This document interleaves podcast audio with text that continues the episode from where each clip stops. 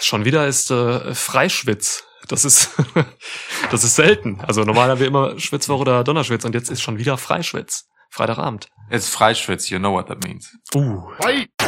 Welcome to a new episode of Schwitzkasten. Schwitzkasten, Schwitzkasten, Schwitzkasten, Schwitzkasten. One of the most pro wrestling podcasts in pro wrestling podcast history.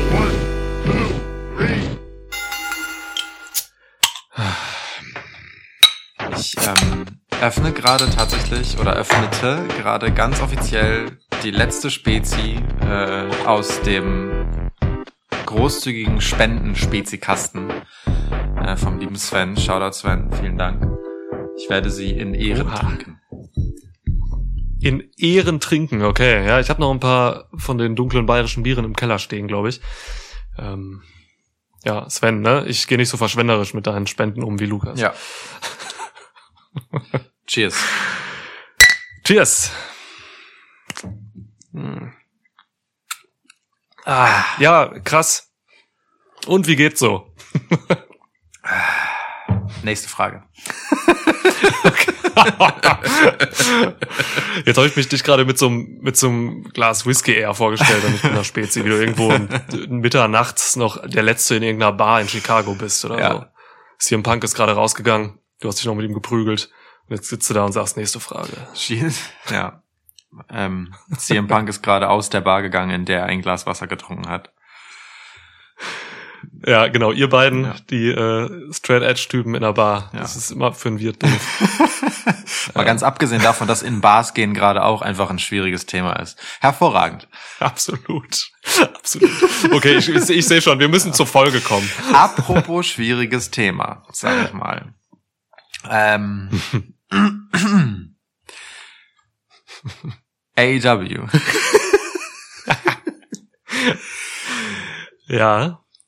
Schwierig, findest du? Also ich kann mal gerade euch da draußen äh, erklären, wie das hier so vonstatten ging. ähm, wir haben uns schon letzte Woche, glaube ich, überlegt, dass wir jetzt in dieser Woche hier einen äh, Podcast zu AEW machen. Ja. Das ist halt schon wieder irgendwie fünf Folgen her oder so, deswegen jetzt mal gerade wieder AEW dran und ähm, dann habe ich Lukas gestern so gefragt, ey, Lukas, wie sieht denn das aus? So, hast schon alles geguckt so von Dynamite und ähm, was machen wir denn da so? Und Lukas sagte mir dann einfach, ja, ich habe das so geguckt jetzt zum größten Teil, aber Alter, das lässt mich echt alles gerade so kalt. Ich habe keine Ahnung, worüber wir reden sollen. Fakt. Und, Ja. ja. und äh, deswegen haben wir uns überlegt, also mir geht's ähnlich, äh, ja, wobei, mich, mich lässt das nicht unbedingt kalt, aber mich regt vieles auf. Oha. Ja, ja, ich bin da schon so ein bisschen echauffierender unterwegs, ähm, glaube ich. So, ich habe heute und gestern ganz viel nachgeholt von Dynamite. Ähm, und dann haben wir uns einfach überlegt, ja, ist ja kacke, wenn wir jetzt irgendwie nur hier lamentieren oder so, ist ja gar nicht unser Ding so unbedingt. Deswegen bucken wir uns doch A-Dub einfach so zurecht, wie wir das gerne hätten. Schauen wir Das hat mal. Lukas eben mal so vorgeschlagen von einer Stunde ungefähr. Ja, ich muss Ähm, aber sagen, ich fand's gut. meine Gemütslage ähm, hat sich auch ein bisschen gewandelt, seit ich ähm, die AEW Dynamite Episode von äh, Mittwoch gesehen habe. Ähm, so egal, also so kalt lässt mich das auch nicht mehr. Ich bin inzwischen auch gut angepisst.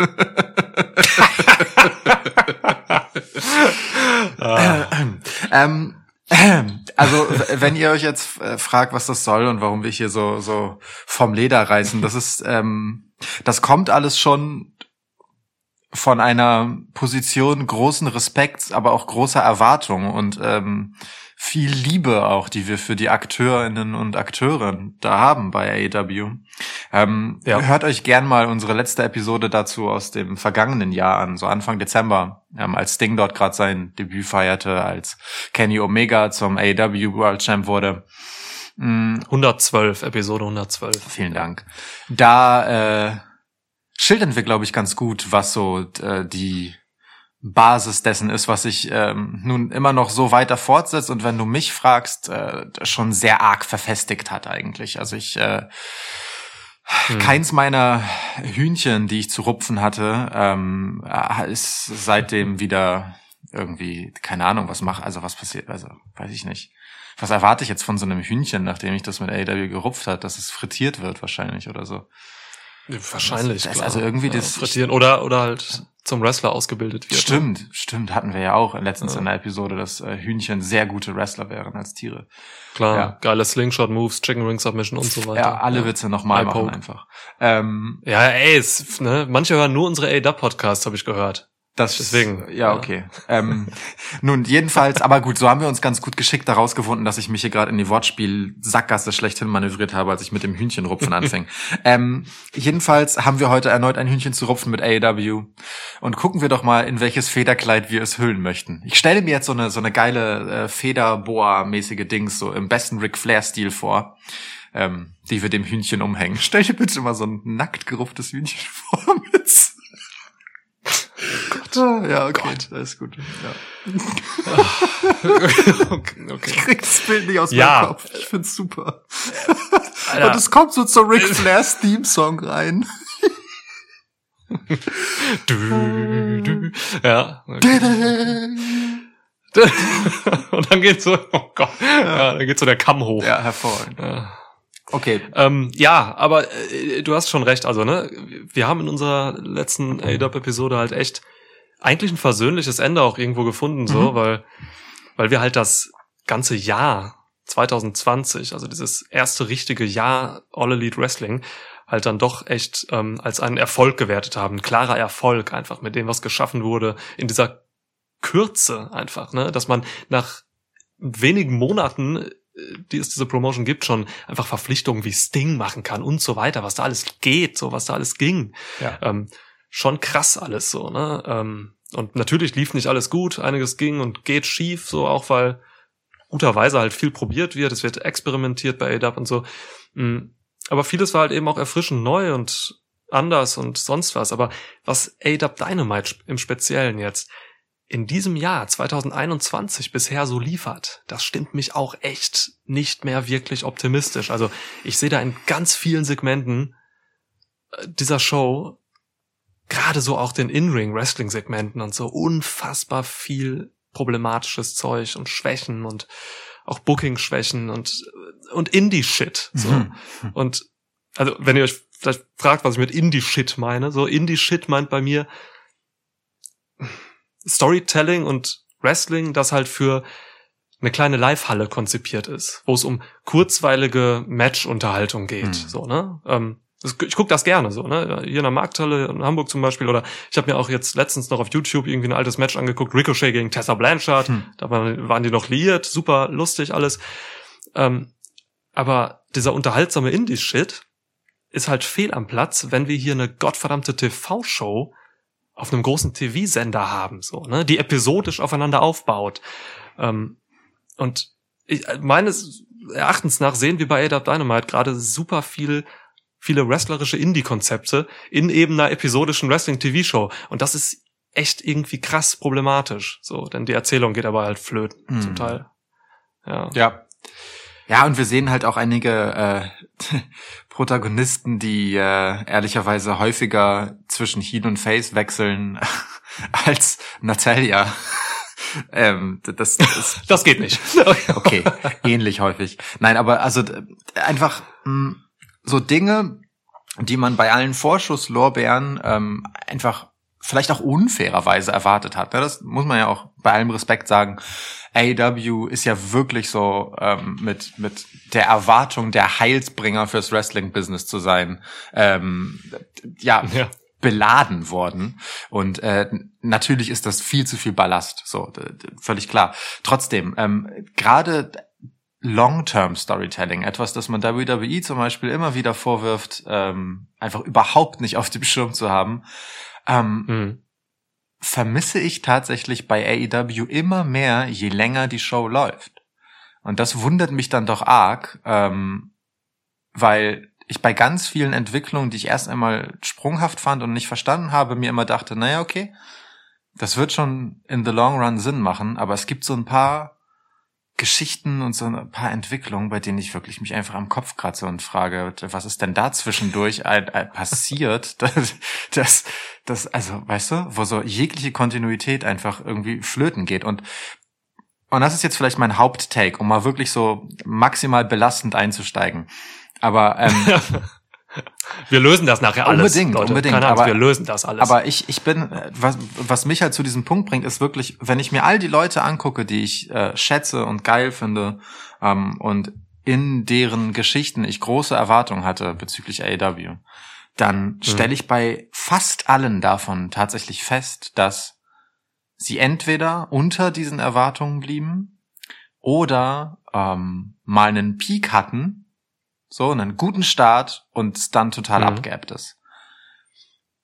Mir fällt tatsächlich keine Ausnahme ein. Und das stimmt mich dann doch irgendwie sehr traurig.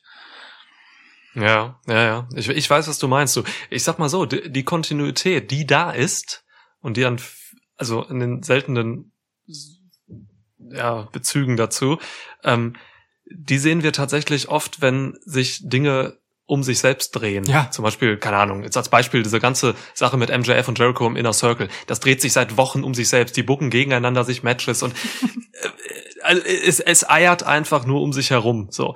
Und ähm, ja, genau. Und dann gibt's halt eben oft diese Sache, du hast es anfangs eben gesagt, ey, ich habe keine Ahnung, wer da Heel und wer Face ist. Ich weiß es nicht. Jetzt, ich weiß gar nicht, ob es daran liegt, ähm, dass die oft turnen, die Leute. Das Mhm. nehme ich gar nicht so wahr. Das nehme ich bei manchen wahr. Private Party und Matt Hardy sind jetzt auf einmal Heel. Ähm, aber es liegt einfach daran, dass ich nicht unterscheiden kann, wer Heel und Face ist, also wen ich anfeuern soll und wen nicht. Ähm, weil die Matches jeglicher Struktur strotzen, also äh, Was? trotzen meine ich, nicht strotzen. okay, ja. also es keine Ahnung, also die die Mechanismen, die so im, im, im Match angewandt werden, die gehen wild durcheinander. Also die Heels wresteln ganz oft wie Faces und die Faces oft wie Heels. Die Heels machen irgendwelche geilen Moves. Irgend so ein Brandon Cutler hat, ich habe eben nicht A-Dub Dark gesehen, äh, einfach mal so. Da war fürchterliches Match. Brandon Cutler gegen Luchasaurus. Grauenhaftes Match. Ähm, äh, Brandon Cutler fliegt da rum mit Suicide Dives und so ist der Heel da drin in, diesem, Mhm. in dieser Nummer. Luchasaurus steht da und dominiert aber ganz viel und Brandon Cutler kämpft sich zurück, was eigentlich vertauschte Rollen sind und so. Mhm.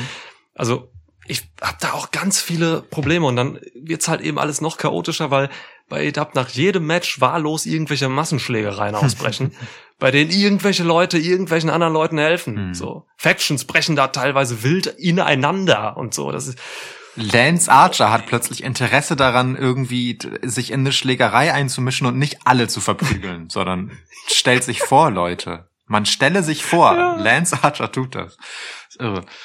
aber auch alles Heels. Ne? Ja, ich sehe unzählige Heels, die gegeneinander kämpfen. Meist Factions gegen Factions Mhm. und im Falle des Inner Circle sogar halt bürgerkriegsähnliche Szenen. Ja. So, das ist alles irgendwie Wahnsinn. So. Also ganz, ganz viel chaotisches Zeug. Inner Circle, aber schönes Thema, dass du das aufgreifst. Ähm, denn Chris Jericho äh, ist ja jemand, der, ähm, du hast es, glaube ich, vor, äh, also entweder in der letzten AW-Episode oder irgendwann davor gesagt, schon, denn die Entwicklung geht schon etwas länger, ist ja wirklich, äh, also konstant in der schlechtesten Verfassung seiner Karriere, will sagen, sie wird halt auch ein, immer schlechter. Ähm, nun Ja. ist das in seinem Alter auch kein Verbrechen, ähm, aber er versucht ja mit aller Kraft, mit aller verbleibenden Kraft dagegen anzuringen, no pun intended.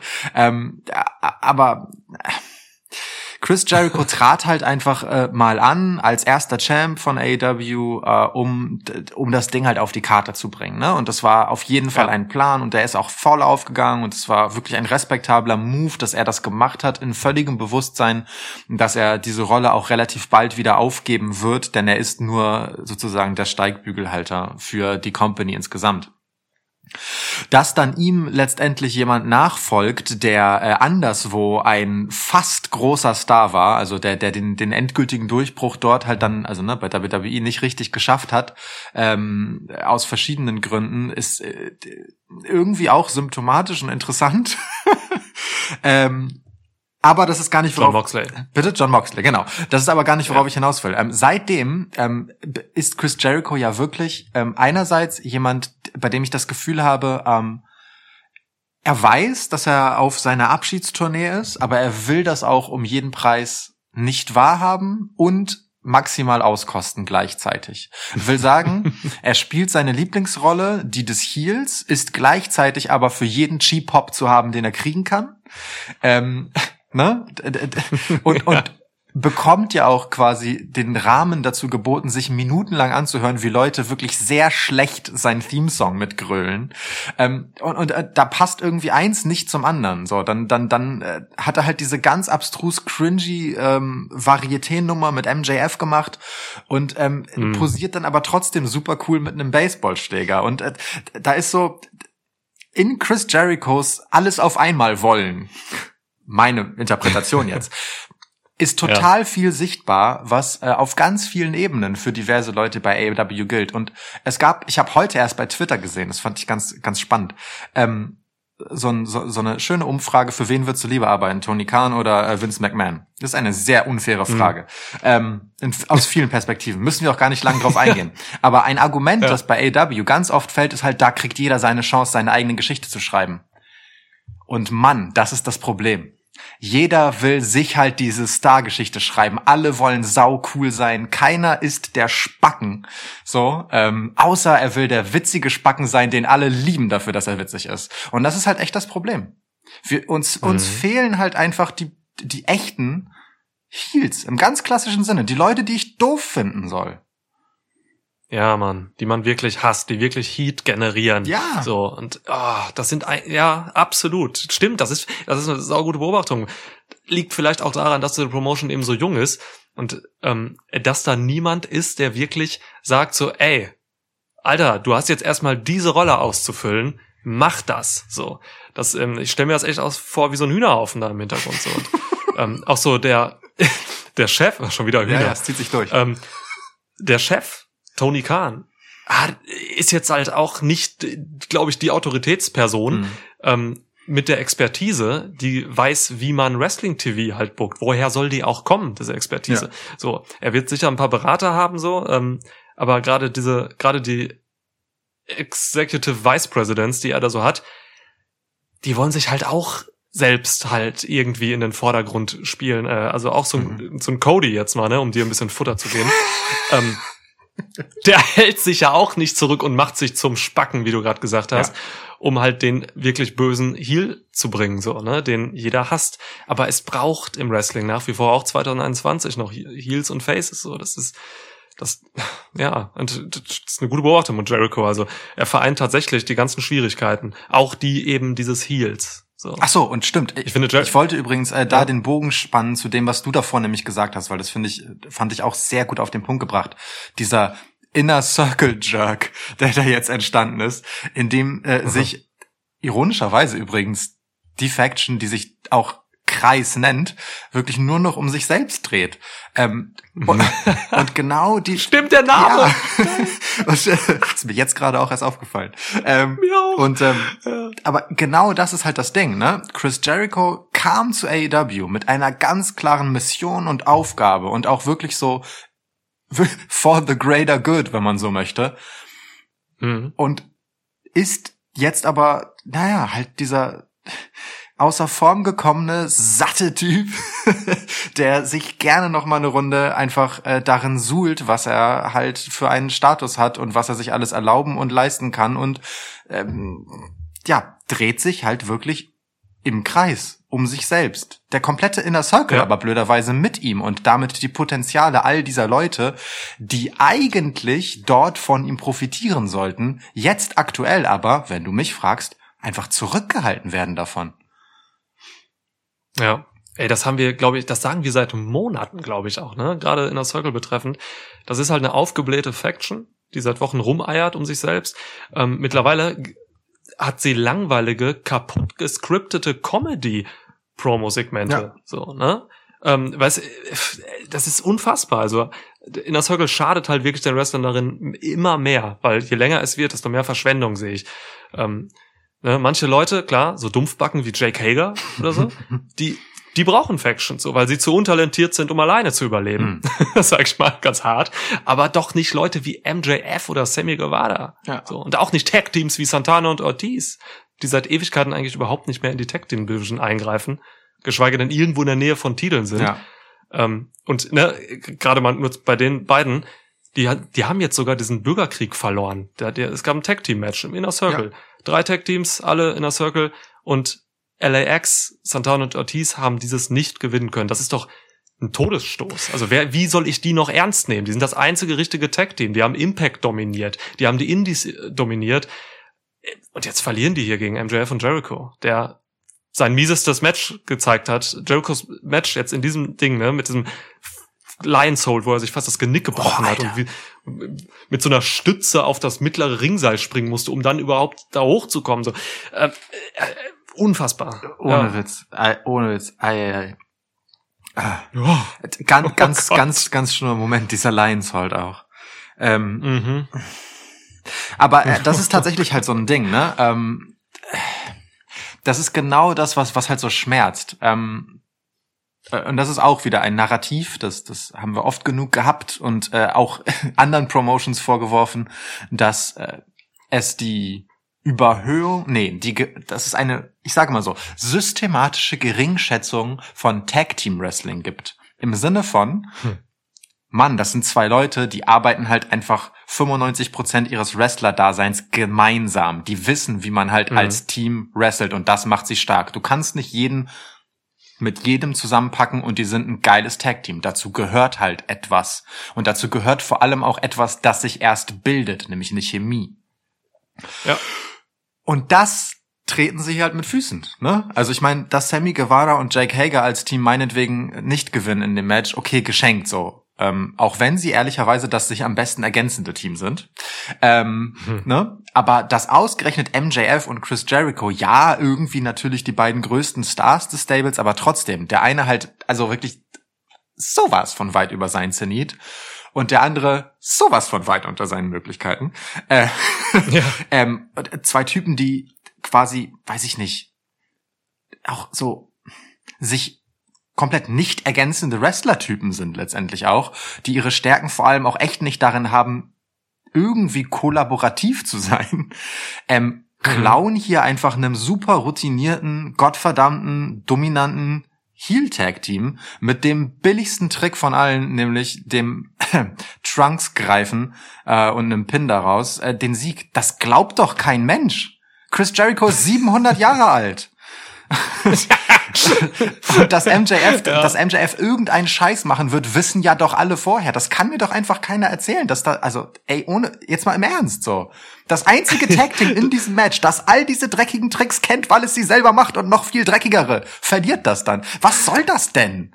Das, das glaube ich doch genau nicht. die, ja, das sind genau die Mechanismen, die bei WWE das Tag Team Wrestling zwischenzeitlich wirklich zerstört haben, Yes. so, ne? Weil da haben dann irgendwie Braun Strowman äh, hat mit irgendeinem Kind die Tag Team Titles gewonnen und so. Das ist eben diese Sache, die du angesprochen hast, mit dieser, wie man Tag Team Wrestling halt kaputt macht. Und ey, das war ja eigentlich so die ausgerufene Stärke von AEW, so, ne? Ähm, aber keine Ahnung, auch so ein für mich das beste Heel Tag Team der Welt, ähm, FTR. Hm. Ähm, die hatten halt jetzt ein kompetitives Match, äh, 13 Minuten oder so gegen ähm, Jungle Boy und Marco Stunt. Auf Augenhöhe. Das ist unfassbar. Und das Match, das auf Augenhöhe, weil dieses Match haben FTA dann sogar nur gewonnen, weil Tully Blanchard gegen Marco Stunt eingegriffen hat. Irre, ne? Das ist unfassbar. Irre. Die müssen, also nichts gegen Jungle Boy. Ich liebe Jungle Boy, wirklich talentierter Ja. Typ. Ähm, den meine ich auch gar nicht, aber der ist halt nur eine Hälfte. Marco Stunt ist halt ein Witz. Naja, also Ähm, Jungle Boy ist schon drei Viertel mit Markus Stunt. ja, also das ist schon wirklich, das ist schon wirklich heftig, was man da auch mit diesem Team macht. Äh, FTA jetzt im Speziellen. Aber das ist halt, aber das ist ja wirklich genau der Punkt, ne? Also wenn das irgendjemand ist, der bei AEW einen Job hat, so und nicht irgendjemand, den man halt gerade mal so von links reinholt, wie dieser Jobber-Typ, der jetzt sich für Moxley legen durfte bei der letzten Dynamite, so, ne? In so einem, weiß ich nicht, Ja. drei Minuten Match oder so. Dann ist es Ja. halt gefühlt immer so, egal wer der Gegner ist, um Himmels Willen soll hier niemand schwach aussehen. Mhm. Und das, das Ja, so bringst du halt keinen Over, ne? das ist halt der Punkt, ne? Das resultiert halt einfach darin, dass niemand einen Status hat, außer der Leute, die die ganze Zeit irgendwie so oben mitschwimmen. So. Das, und das sind halt echt wenige und das sind witzigerweise die, die halt von vornherein in der Company ein bisschen auch das Sagen haben. Ähm, ist ganz weird und äh, eine ganz, ähm, blöde Situation irgendwie, weil für mich verspielt AEW damit halt ganz arg diesen, diesen, ähm, dieses Potenzial und diesen Ruf halt auch, ähm, dieses Land der unbegrenzten Wrestling-Möglichkeiten zu sein. Denn im Moment ist es halt einfach, ähm, ja, weiß ich nicht, also unbegrenzt ist da halt das Zufallsprinzip, das gerade über Sieg und Niederlage entscheidet. Wobei das stimmt ja nicht mal, ehrlich gesagt. Es gewinnt immer der, der man denkt, gefühlt, ähm, aber halt immer völlig überraschend knapp. So. Das, also, Ja, ja, das ist schon es ganz, darf eigentlich nicht so spannend werden. Ja. ganz, ganz seltsam. Aber pass auf. Okay. Wir müssen auch mal Luft holen zwischendurch. Wir haben versprochen, dass hier wird nicht nur lamentieren. Das musste sich jetzt ein bisschen entladen und vielleicht habe ich das auch losgetreten gerade. Es tut mir leid. Ähm, aber wir sind der Lösung auch relativ nah. Ähm, und ich habe sogar ein bisschen Vertrauen, dass sich AEW gerade klammheimlich in Richtung genau, und auch vielleicht gar nicht so klammheimlich, aber in Richtung genau dieser Lösung bewegt. Nämlich Forderung Nummer eins. Kommen wir zu den Maßnahmen und Forderungen. Ja. Macht Okay, krass. Jetzt wird's konstruktiv. Ja. Make Tag Teams Matter. Eine der Stärken von AEW als Wrestling-Show zu Beginn war einfach, egal was da nebenbei so an Stories lief, das Tag Team Wrestling. Wenn es um Wrestling ging, die Tag Team Matches waren der Shit, um sich das Ganze anzugucken. So, das, was wirklich in Sachen In-Ring-Action am unterhaltsamsten war, war genau das, was Tag Teams miteinander gemacht haben. Und man hat immer noch ein vor Talent nur so explodierendes Roster, wenn man auf die Tag Teams guckt. Ich äh, zähle einfach mal zum Beispiel auf. Wir haben die Lucha Bros, die Young Bucks, wir haben, äh, wie gesagt, Santana und Ortiz, wir haben Private Party, FTA, Jurassic Express hatten wir gerade, Top Flight, machen sich gar nicht schlecht. Ähm, und so weiter und so fort. Oh, SCU. Ähm, tja. Und noch ein paar mehr die halt so On-Off-Tag-Teams sind, sag ich mal. Schmeißt die alle in ein Turnier. Also scrap that shit, was äh, ähm, hier mit äh, Women's Eliminator Turnier gerade geplant ist. Auch eine super Idee übrigens, die schwächste Division der Company zu nehmen und denen ein Turnier zu geben. Eine komplett Wrestling-basierte Storyline, ein Turnier. Ganz interessante Idee. Ähm, machen wir das doch stattdessen mit dem Stärksten, was man machen kann, wenn es um In-Ring-Action geht und geben denen genau das. Gebt den Tag-Teams diesen Platz zum Scheinen und dann nutzt das, um eins, zwei, drei Geschichten in der Tag Team Division zu erzählen und Leute wirklich over zu bringen. Ich sehe da zum Beispiel SCU äh, ihre Split Story zu Ende erzählen, indem sie sich super knapp und da macht es dann ja auch Sinn, dass es super knapp ist, ähm, durch dieses Turnier retten relativ weit ne? und es irgendwann dann zu dem großen Tränenfinale kommt. Muss nicht im Finale sein, kann auch im Halbfinale sein, aber wirklich so ein immer wieder auf Messers schneide. Super spannend. Ähm, eben die letzten gemeinsamen Matches von SCU. Das, das, das wäre eine tolle Sache für so ein Turnier. Das passt da super gut rein. Oha, äh, da hast du natürlich jetzt gerade parallel auf dem USA Network das Dusty Classic bei NXT laufen. Das wäre natürlich brisant sogar vor diesem Hintergrund. Krass. Ja. Ja. Cool, finde ich gut, ja. Finde ich gut, gute Forderung. Ähm, Tag Team Wrestling, eben, genau. Du musst auf deine Stärken setzen und das ist ja eigentlich die ausgeschriebene Stärke. Voll. Ja. Und momentan treten sie es echt mit Füßen. Also das ist halt echt, das, das sind so die, die Mechanismen, die wir bei WWE immer kritisieren beim Tag Team Wrestling, die gerade da funktionieren bei AEW. Das ist nicht cool. Eben. Ja. Und dann brauchst du halt auch, also ich meine, allein das, die Anwesenheit von FTA in diesem Turnier mit dem Anspruch, den sie vor sich herschieben, sorgt dann halt direkt für so ein sich durchziehendes Spannungsmoment, ne? Weil natürlich auch die dann irgendwie natürlich relativ dominierend da durchgehen müssen. Und was hast du halt für eine Liste von absurd geilen Matches, die du halt da draus machen kannst, wenn du Ja, aus ja. diesen Namen halt einfach random meinetwegen reingreifst ähm, und dir was rausnimmst.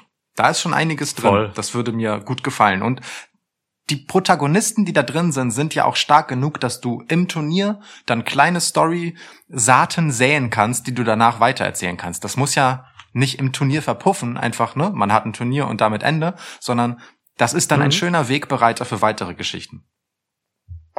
Turniere sowieso, echt. Ein, ich liebe Turniere. Ich weiß. Eine gute Sache. ja. Ich Gute Maßnahme. Ich gebe dir auch eine. Machen wir diese Maßnahmen abwechselnd? können wir Ja, gerne. Ne? Ich wünsche mir das mit dem Turnier ja übrigens auch für dich, ne? Also, weil ich weiß, dass du, es genau dein Ding wäre, weißt du? Ja. ja. eben. Ach so, Das- ähm, wen würdest du als Sieger sehen wollen? Ach, komm schon. Wenn FDA das nicht dominieren und gewinnen, dann äh, was soll das dann noch?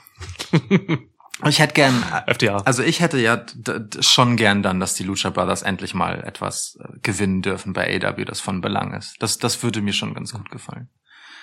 Mhm. Das würde mir schon ganz gut Auch gefallen. schön. Auch schön, ja. Sind die gerade eigentlich Faces, sag mal? Ich habe keine Ahnung, was die gerade sind. Die laufen aber mit, weißt du, sind die noch mit Pack? Die laufen mit Pack Ja, da rum. ja, ja. Wenn man mit Pack rumläuft, kann man kein Face sein. Ja, aber schon. ich glaube, sie verhalten sich momentan Ja, so. eben. Deswegen frage ich ja. Also vorgestern mit Eddie Ich Kingston waren sie noch nicht. Heels, aber inzwischen sind es ja Blutsfeinde. Ähm, also, ja, egal. Ähm, sa sag du mir, was du Ja. machen möchtest. Auch Pack gegen Kingston, das war ein Heel gegen Heel Match, wenn du mich fragst, und ich weiß nicht warum. Ja. Naja, okay. Ähm, bevor ich solche Storyline-Maßnahmen habe, habe ich noch eine große, die Maßnahme, die einfach wichtig ist. Wenn ich jetzt Booker wäre, also keine Ahnung, ich habe Tony Khan in Full Nixon gehabt, Mhm. Lichter tot wahrscheinlich. Ähm, sagen wir, ja, nicht tot, aber äh, Koma oder so. Wow. Ähm, und, und dann book ich das halt für ein paar, paar Wochen und ich würde erstmal als erste Maßnahme echt unzählige Leute entlassen. ich würde ich, ich würde erstmal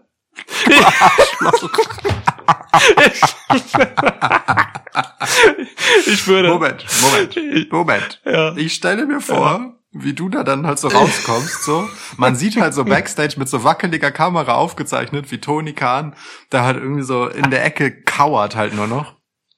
Alex Ja. Marvis äh, zappelt nervös und kann sein Mikro nicht halten. Ähm, Und du stapfst halt so in bester Goldberg-Manier durch die Flure in Richtung Entrance Ramp, kommst dann so runtergelaufen und bittest halt nacheinander Leute raus. Und die hören halt, also ne, ihr Theme-Song ertönt, also der, bei dem ersten halt so, der Theme-Song ertönt. Jemand kommt so rausgelaufen und ist so, yeah, nice, alles klar, was geht ab? Und du bist einfach nur so in sein Gesicht. You're fired. Aber so super nett. Äh, Ja, fired. ja, mit einem Lächeln, Genau. Und- kleines Abschiedsgeschenk. Und er geht dann und du rufst den nächsten Namen auf und es ist allen irgendwie klar, oh Mann, scheiße, ich muss jetzt meinen kompletten Theme da so runterstapfen und mir meine Papiere holen. Und das geht dann so derbe lang. Also bitte, äh, deine Liste. Eine Dynamite lang, einfach komplett zwei Stunden durchgehen, entlassen. Ja. Sag Oh mal, Gott. gib mir ein paar Namen. Also, also, ja, ach, Namen. Also, gu guck mal, Namen. Ähm,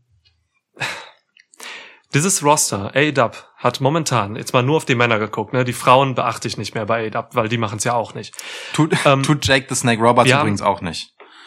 Wenn er, wenn er Eddie Kingston darauf hinweist, dass er seine beiden äh, nicht mitbringen soll zum One-on-One gegen Lance Archer. Einfach mal, einfach mal The Bunny ignorieren. Gentlemen. Wir haben bei A-Dub 80 männliche Wrestler im Kader. 80.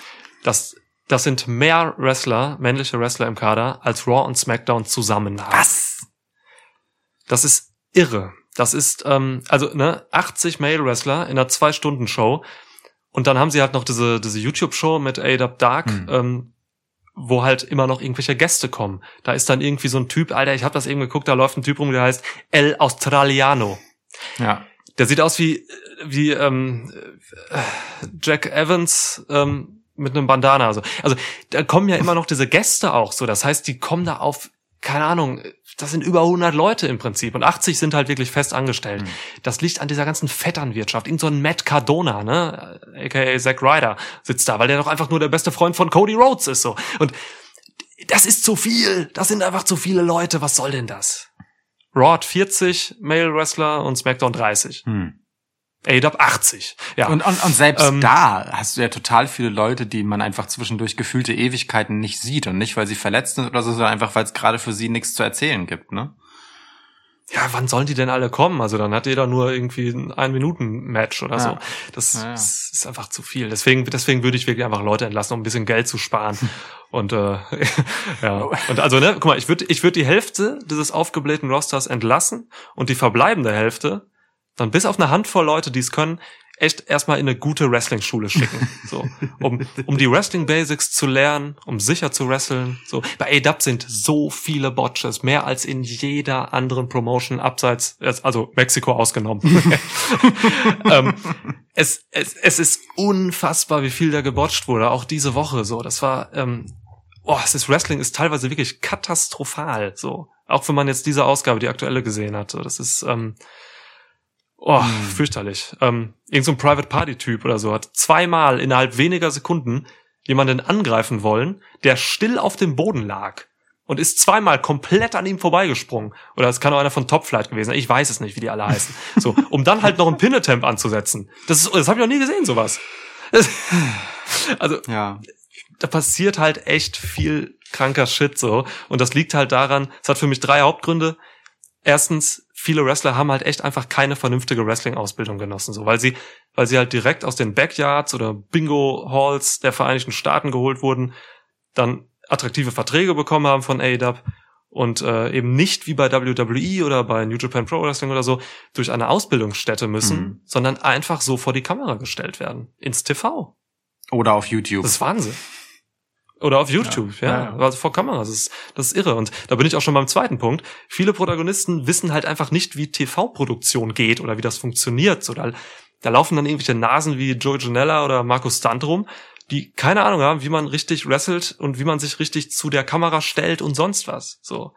Und ähm, das ist halt krass. Und drittens, und das ermöglicht halt diesen ganzen Mist, das ist dieser dritte Punkt, ich habe das Gefühl, diese A-Dub-Fans oder viele, ja, viele A-Dub-Fans haben offensichtlich halt echt mittlerweile super niedrige Ansprüche an professionelles Wrestling. Hm. Sodass sich diese ganzen, ich sag mal, Indie-Grünschnäbel nicht mit professionellem Wrestling auseinandersetzen müssen, sondern diesen ganzen durchchoreografierten Indie-Tanz und so machen können. Das wird halt auch noch honoriert dann. Irgendwie, ne? Top Flight oder sie acclaimed und wie sie alle heißen, die hüpfen da rum, machen völlig unlogisches und unglaubwürdiges In-Ring-Palaver und werden auch noch von Zuschauern dafür gefeiert, so, weil sie doch so athletisch sind. Und so jung. So, das, Im Zweifel boah. ist Jugend ja so auch jung, ein Grund, ja. jemanden gut zu finden. Ähm, Ja, also, boah, fürchterlich ähm, alles. ja. das, das stimmt tatsächlich. In, in vielerlei Hinsicht ist das auch echt problematisch. Ähm, und ich, ich will den Leuten auch gar nicht absprechen können, dass sie keine. okay, das zweite Bier bedeutet, es ist eine harte Episode. Ja, Mann, da, ich, Ja, nee, ich achte, also das ist mir halt wichtig. Wrestling ist mir Ja, halt nein, ist wichtig okay. und ich, viele achten da nicht drauf und das, Ist das, okay. das, das ist doch schade. Okay. Ja. Ähm, ähm, und das sind ja aber keine schlechten Wrestler im Sinne von, die können keine Moves, ne?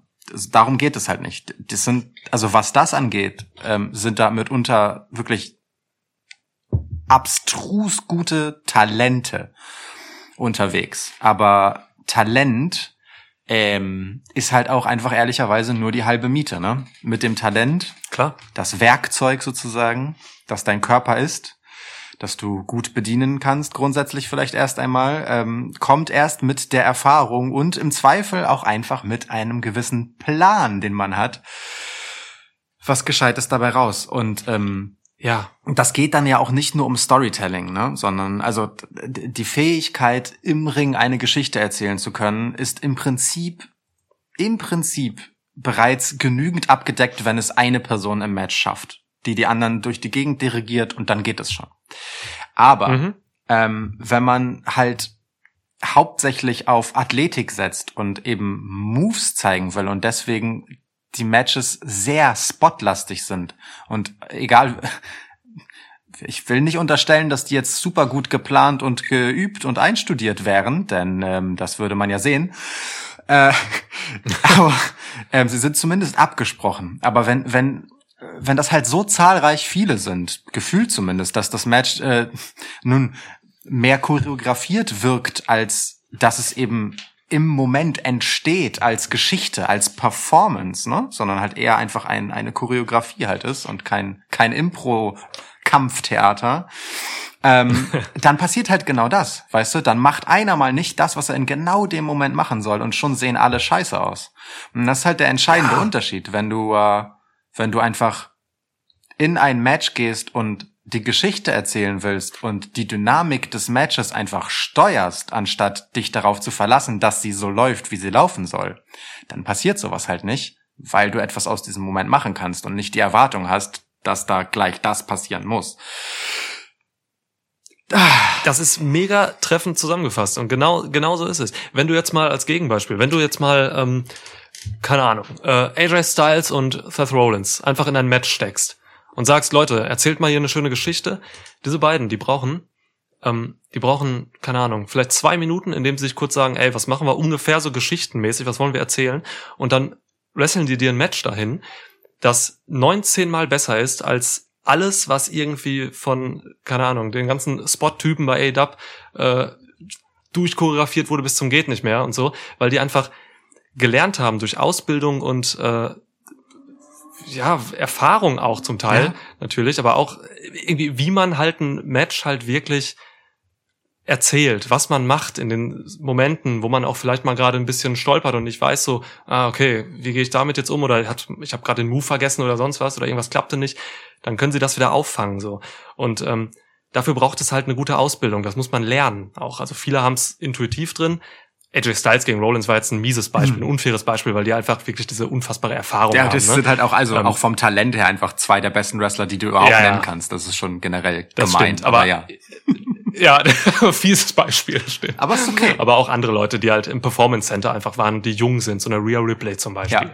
Die, ähm, die hat einfach mittlerweile eine, diesen allen, allen Wrestlern bei AW wirklich, äh, die jetzt so da jung sind und ähm, eben, über die wir gerade thematisiert haben, so, hat den, hat den so viel voraus, weil sie einfach diese Ausbildung genossen hat und mit den richtigen Leuten trainiert hat und so. Ich, ich weiß gar nicht, wie das bei AW läuft, so, aber es, es sieht nicht so aus, als wenn die da wirklich eine fundierte Wrestling-Ausbildung haben, obwohl da Leute wie Dean Malenko rumlaufen. Also die haben sich schon Trainer geholt. Aber ich sehe da nichts von, dass das irgendwie greift. Vielleicht, weil es zu viele Leute sind.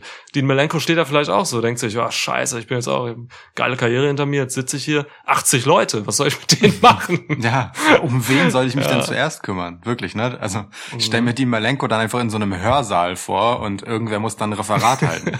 ähm, aber, aber also Aber du hast, äh, äh, du, du- ein, ein, lass mich noch einen Ja. Satz sagen, du hast eben was Interessantes gesagt, dieses Talent, dass das da ist. Das bezweifle ich auch nicht. Also das, das sehe ich auch so. Da ist super viel Talent da. So ein Mark Quinn zum Beispiel von Private Mhm. Party, der größere. Super talentierter Typ, bei dem sehe ich so viel Potenzial. Der ist richtig krass. Aber der wird da nicht geschliffen bei ADAP. Ja. So, der muss geschliffen werden. Das muss, das muss klare Formen annehmen. Und ähm, es braucht eben, wie du eben so schön gesagt hast, es braucht einen Plan, was dieser Mensch mit sich macht, mit seiner Wrestling-Karriere so, wie er sich darstellen will.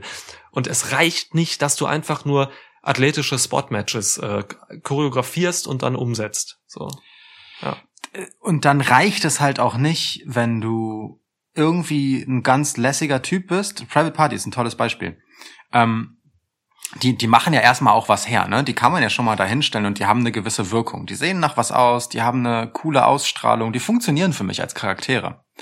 Nur Ja. das geht halt so lang, bis du halt an die Substanz einfach ran musst, weil das alleine nicht mehr trägt.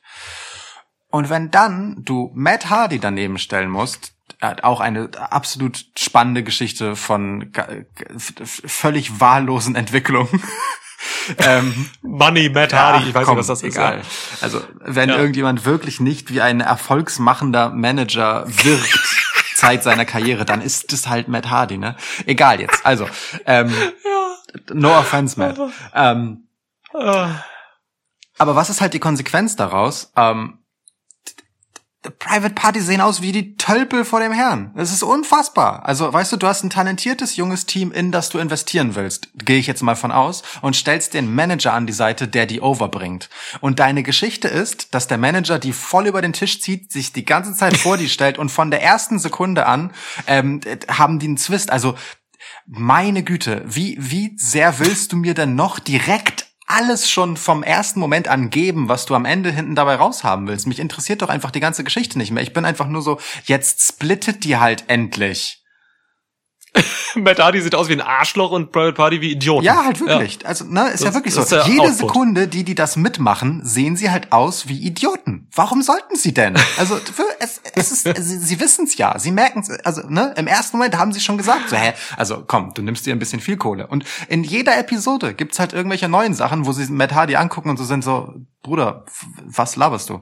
Es ist, es ist irre. Ja. Es ist irre. Warum? Warum so? so. Okay, aber das ist eine andere Geschichte. Wir waren gerade ganz woanders, ehrlicherweise. Ja, sorry, ich, genau. Ich war ich, eigentlich hab, ich habe mich völlig verrannt in meiner ersten Maßnahme, nämlich Leute zu entlassen und Ja. den anderen verbliebenen Training anzubieten. So, das das ist meine Maßnahme. Und das ist Genau. eine ganz hervorragende Idee. Das ist eine wirklich ganz hervorragende Idee. Ähm, aber okay. Die, die anderen sind kreativer, aber diese hier waren nötig. lass uns aber trotzdem einmal kurz darüber sprechen. Ähm, glaubst du denn, diese Erwartungshaltung ist so eine, die die die AEW gar nicht erfüllen will? glaubst du, die, die wollen genau diese Art von Matches einfach zeigen? Oder nee, oder? Nee. Also jetzt, wo ich das frage, muss ich mir das selbst beantworten und bin so, nein, natürlich nicht. Denn bei allen Matches Hm. von einer gewissen Relevanz, ne, also wenn dann Cody dabei ist oder wenn Kenny Omega dabei ist oder wenn die Young Bucks dabei sind und all diese Leute, die halt mit einer gewissen Ambition da reinkommen und ein bisschen was zu sagen haben, da ist das ja John nicht Moxley, so. Also ja. Mhm. ne, egal wie spotlastig ein Match ist, wir nehmen halt mal ähm, Adam Page und Kenny Omega gegen die Young Bucks. Ähm, puh, puh, war das ein puh, Fest. Ähm, Ja. trotzdem schaffen sie es dann halt noch eine Geschichte zu erzählen, die über all diesen Spots das Ganze noch viel besser macht. Und genau diese, und das ist halt wirklich so ein Ding, genau diese gleichberechtigt, nee, genau diese Ehre, diese, diese Liebe im Zweifelsfall, diese Aufmerksamkeit wird so, so, so vielen Matches und ganzen Karrieren einfach nicht zuteil bei AEW. Das fehlt da einfach. Und das ist vielleicht auch einfach ein Problem von diesen ähm, immer so oft beschworenen, jeder kann bei AEW alles aus sich machen Gedanken. Wenn du halt einfach keinen Plan davon hast, was du aus dir machen sollst und wie das funktioniert, dann äh, siehst du halt auch schnell ganz schön dumm aus in dem Laden. Also, sorry. Ja, äh, lass mich deine Frage auch beantworten, nachdem du sie selbst beantwortet hast. Unbedingt, unbedingt. ähm, ich, ja, ich, ich, ich sehe das auch so. Die meisten Leute, ähm, die halt eben dieses Spot-Matches wresteln und äh, die eben keinen Plan haben, ähm, was sie da jetzt für Geschichten erzählen und wie sie sich auch darstellen und so, die haben keine Anleitung, was sie tun sollen und selbst können sie es nicht. Das ist nämlich genau das, das sehe ich auch so, was du gerade sagtest, eben da stößt man wieder an diese Gefahr der Freiheiten, die man bei ADAP Mhm. hat, so, ne? Ähm, manche Leute können die Freiheiten vertragen und manche halt nicht. Die wissen dann nichts damit anzustellen. So. Ja. Und äh, klar, wenn du da irgendwie ein 22-jähriger Highflyer bist, ähm, der da hinkommt, im Lockerroom mit 80 Leuten, dann denkst du erstmal so, okay, puh, shit, was mache ich hier? Äh, Tony Khan, was kann ich machen? Tony Khan sagt, boah, keine Ahnung, ich kenne mich doch mit Wrestling nicht aus. Dann, Das ist ähm, gemein. dann, dann, dann kann halt dieser Topflyer auch nur eines machen. Er kann sich auf seine Stärken beruhen, die er bis dato kennt als 22-jähriger Highflyer und sagt halt so, okay, dann mache ich jetzt halt Highflying-Moves und so. Und dann zeigt er ein bisschen was und cool, so. Das ist dann das. Und das reicht halt nicht. Ähm, deswegen, also, der Anspruch ist bei manchen Leuten da, glaube ich. Und ähm, manche kennen diesen Anspruch einfach nicht. Und die tun mir leid. Also wirklich jetzt. Ja. Also, ne, ich, ich werf denen das nicht vor, dass die das nicht können. Ich werfe das AEW vor, dass die denen das nicht beibringen, bevor sie sie auf das Publikum loslassen. Es ist die eine Sache zu sagen, Leute, wir schicken euch jetzt mal ins TV und wir gucken mal, was an Resonanz kommt. Das ist völlig okay. Aber dann muss man Hm, doch ja. im nächsten Moment sagen, alles klar, okay, das ist gut gelaufen, das nicht, das nicht, das nicht, wir machen jetzt das und das und das, damit wir mit dir da und da hinkommen, das ist unser Ding. So, und das passiert halt nicht.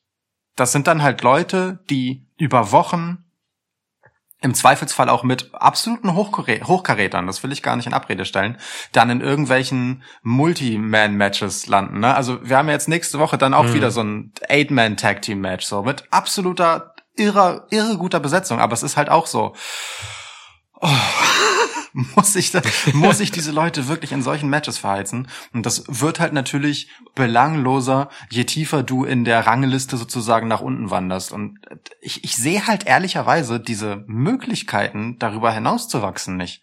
Alle Leute, die irgendwie auf dem Steigbügel von einem großen Star zwischendurch mal standen und ihren Moment hatten, die sind danach Mhm. wieder zurück dahin, wo sie vorher waren. Also mir fällt kein anderes Beispiel ein. Ja, ja. Ich warte Ja, bei Darby Allen auf seinen Durchbruch. Er hat jetzt Sting und Darby Allen ist langweiliger denn je. ja, ja. Ich weiß, ich weiß. Darby Allen Oh. ist Rey Mysterio als Punk. Ja, als Emo. Darby Allen ist Rey Mysterio als Emo.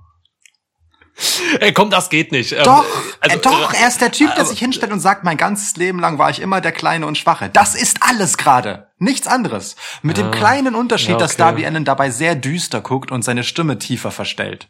Rey Mysterio quakt wenigstens ehrlich. Das ist alles, was Darby Allen im Moment hat, ey.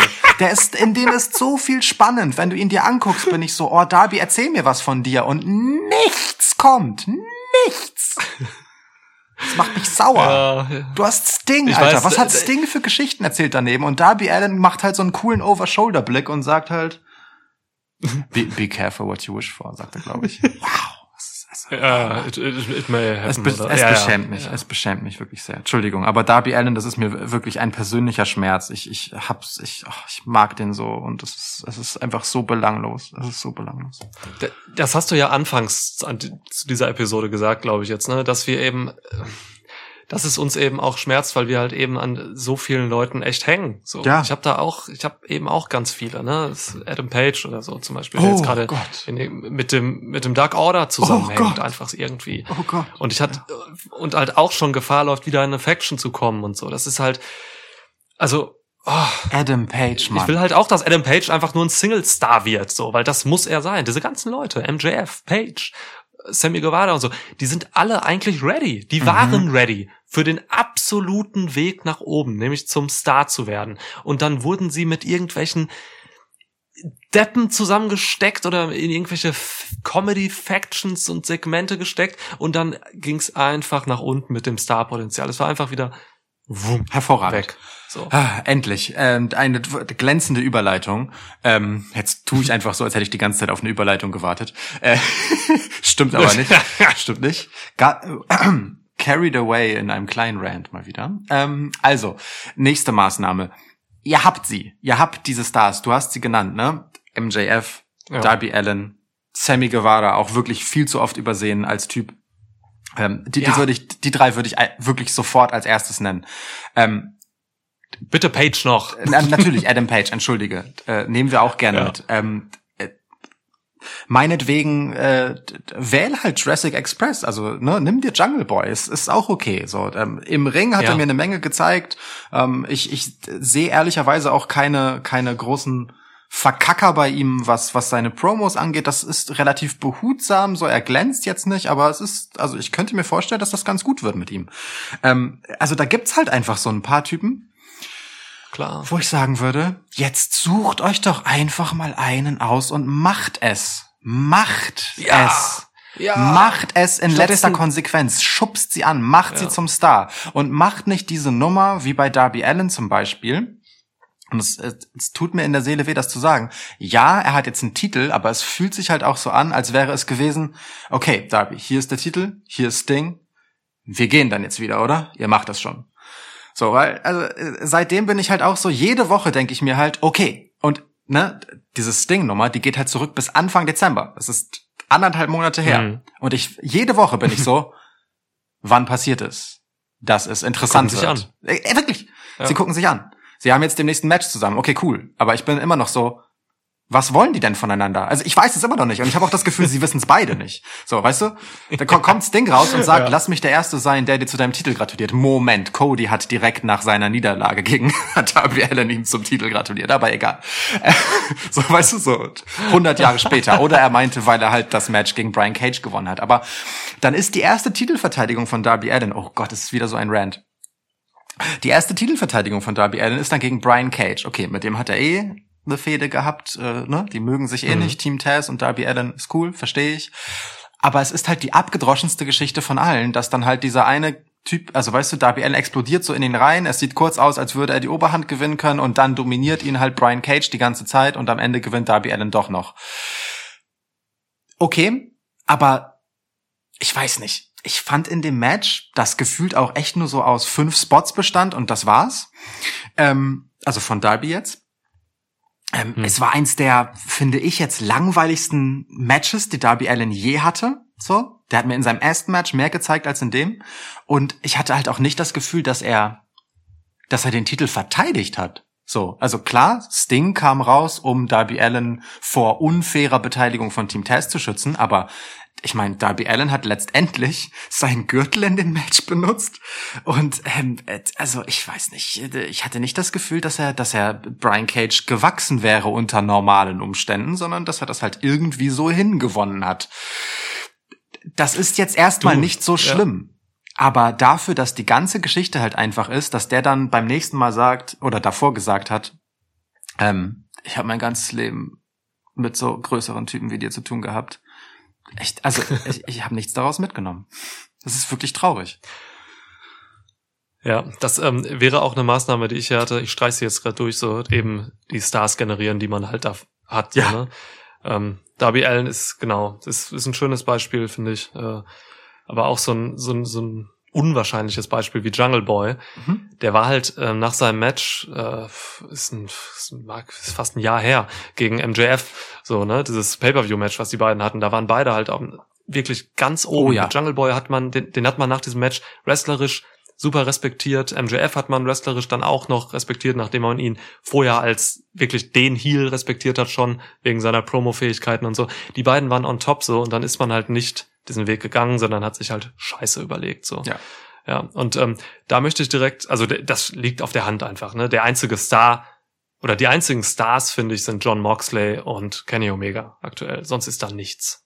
Ähm, wirklich ein Star-Potenzial gerade. Cody. So.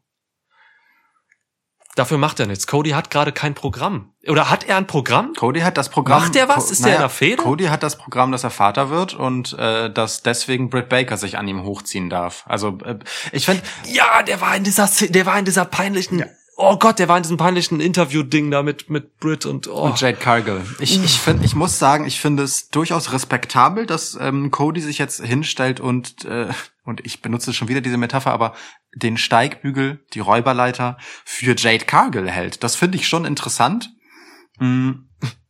Aber Cody ist halt schon so vom Ding her ist, also da musst du ja wirklich einfach nur den Schalter angucken und schon legt er sich um und Cody ist legit ein Star. So, das hat er so sehr wie, wie Ja, kein anderer in der. Company. Aber ich gebe dir recht, also vom was man gerade draus macht, sind es halt Moxley und sind es Omega, weil weil bei denen einfach klar ist, dass was ihr Status ist. Da muss niemand irgendwas zementieren. So und das hat man zum Beispiel bei Darby Allen Ja. halt überhaupt nicht geschafft, trotz Sting oder auch wegen Sting, Ja.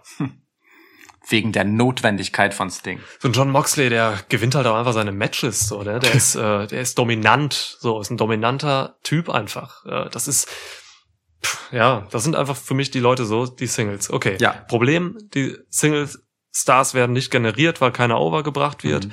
Ähm, das Gleiche, und da nehm- kommt meine nächste Maßnahme, ist der Fall eigentlich mit den Factions. Ähm, Hm. ich plädiere dafür, Factions wirklich zu pushen, wenn man denn so viele hat und damit was machen will. Denn alle Factions eiern gerade eigentlich so rum, wenn man das so will. Da ist keine Faction gerade bei ADAP von den ganzen vielen, bei der ich sagen würde, okay, das ist jetzt echt mal eine dominante, starke Faction. Mhm. So. Ähm, mal mit einer so richtig durchstarten, ne? Und immer nicht nur irgendwie, also man hat zuletzt irgendwas gemacht, da hat man die auseinandergebrochen, da hat man irgendwie von einer Faction zwei Leute gehabt äh, und dann noch einen von der anderen Faction mit reingenommen und so, weil irgendwie einer verletzt war oder sonst was.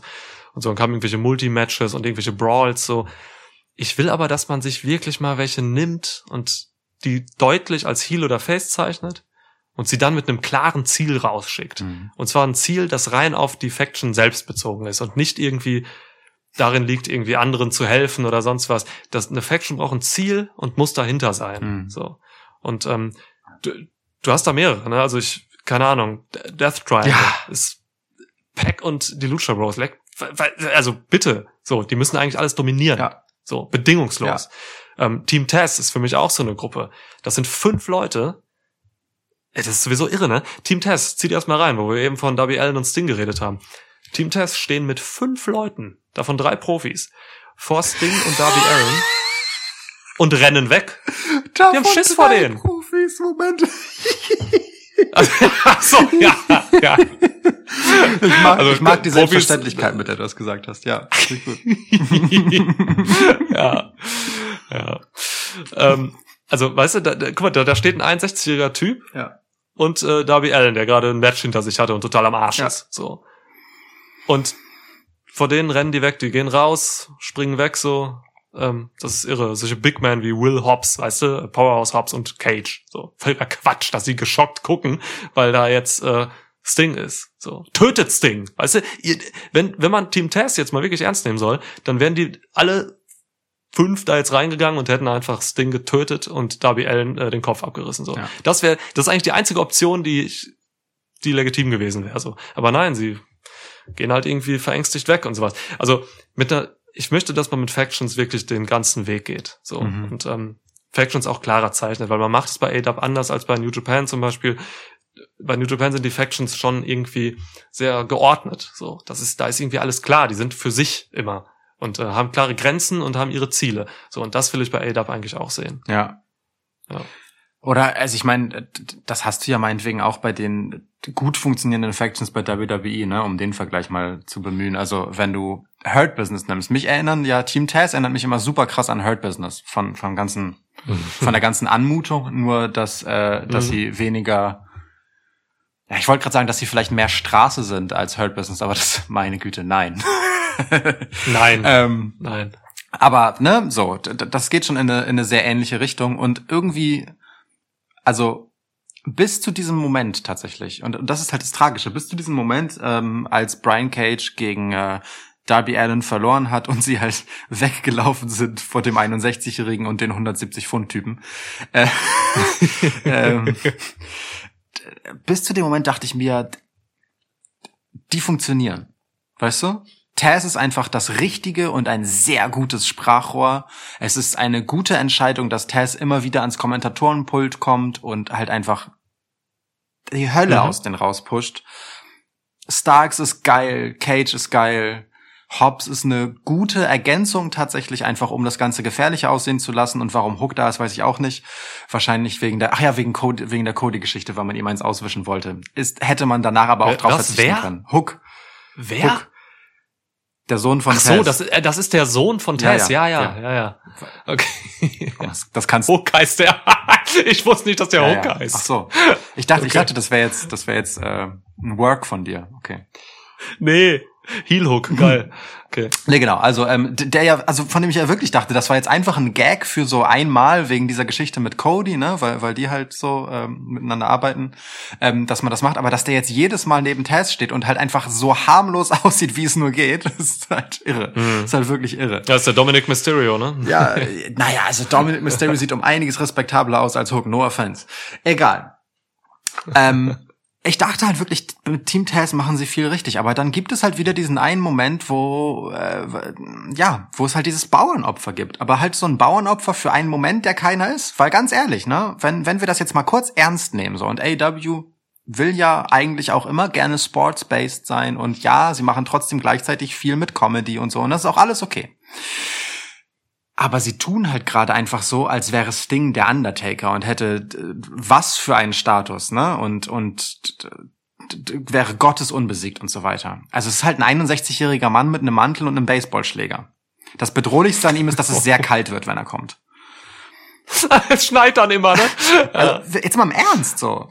Also Ja, das sehe ich ein bisschen anders. Also ich sehe Sting da schon mit seiner Aura und seiner Legacy schon äh, ganz nah am Undertaker tatsächlich. Also ich verstehe schon, warum man so einen krassen Respekt vor ihm hat. Ja. So, nur nicht, wenn man zu fünft ist. Wenn man zu fünft ist, nicht. Genau. Da, da, das ist halt der Punkt. So, ne? der, der ist jetzt kein Phenom in dem Sinne, dass man, dass er übernatürliche Kräfte hat und so. Respekt, alles cool, ne, alles gut. Aber seine Legacy ist dann schon auch mehr die eines einfach starken Charakters mit einer natürlich gewissen Aura und ja, irgendwie auch Härte und vor allem Schleue und so. Und das ist alles cool.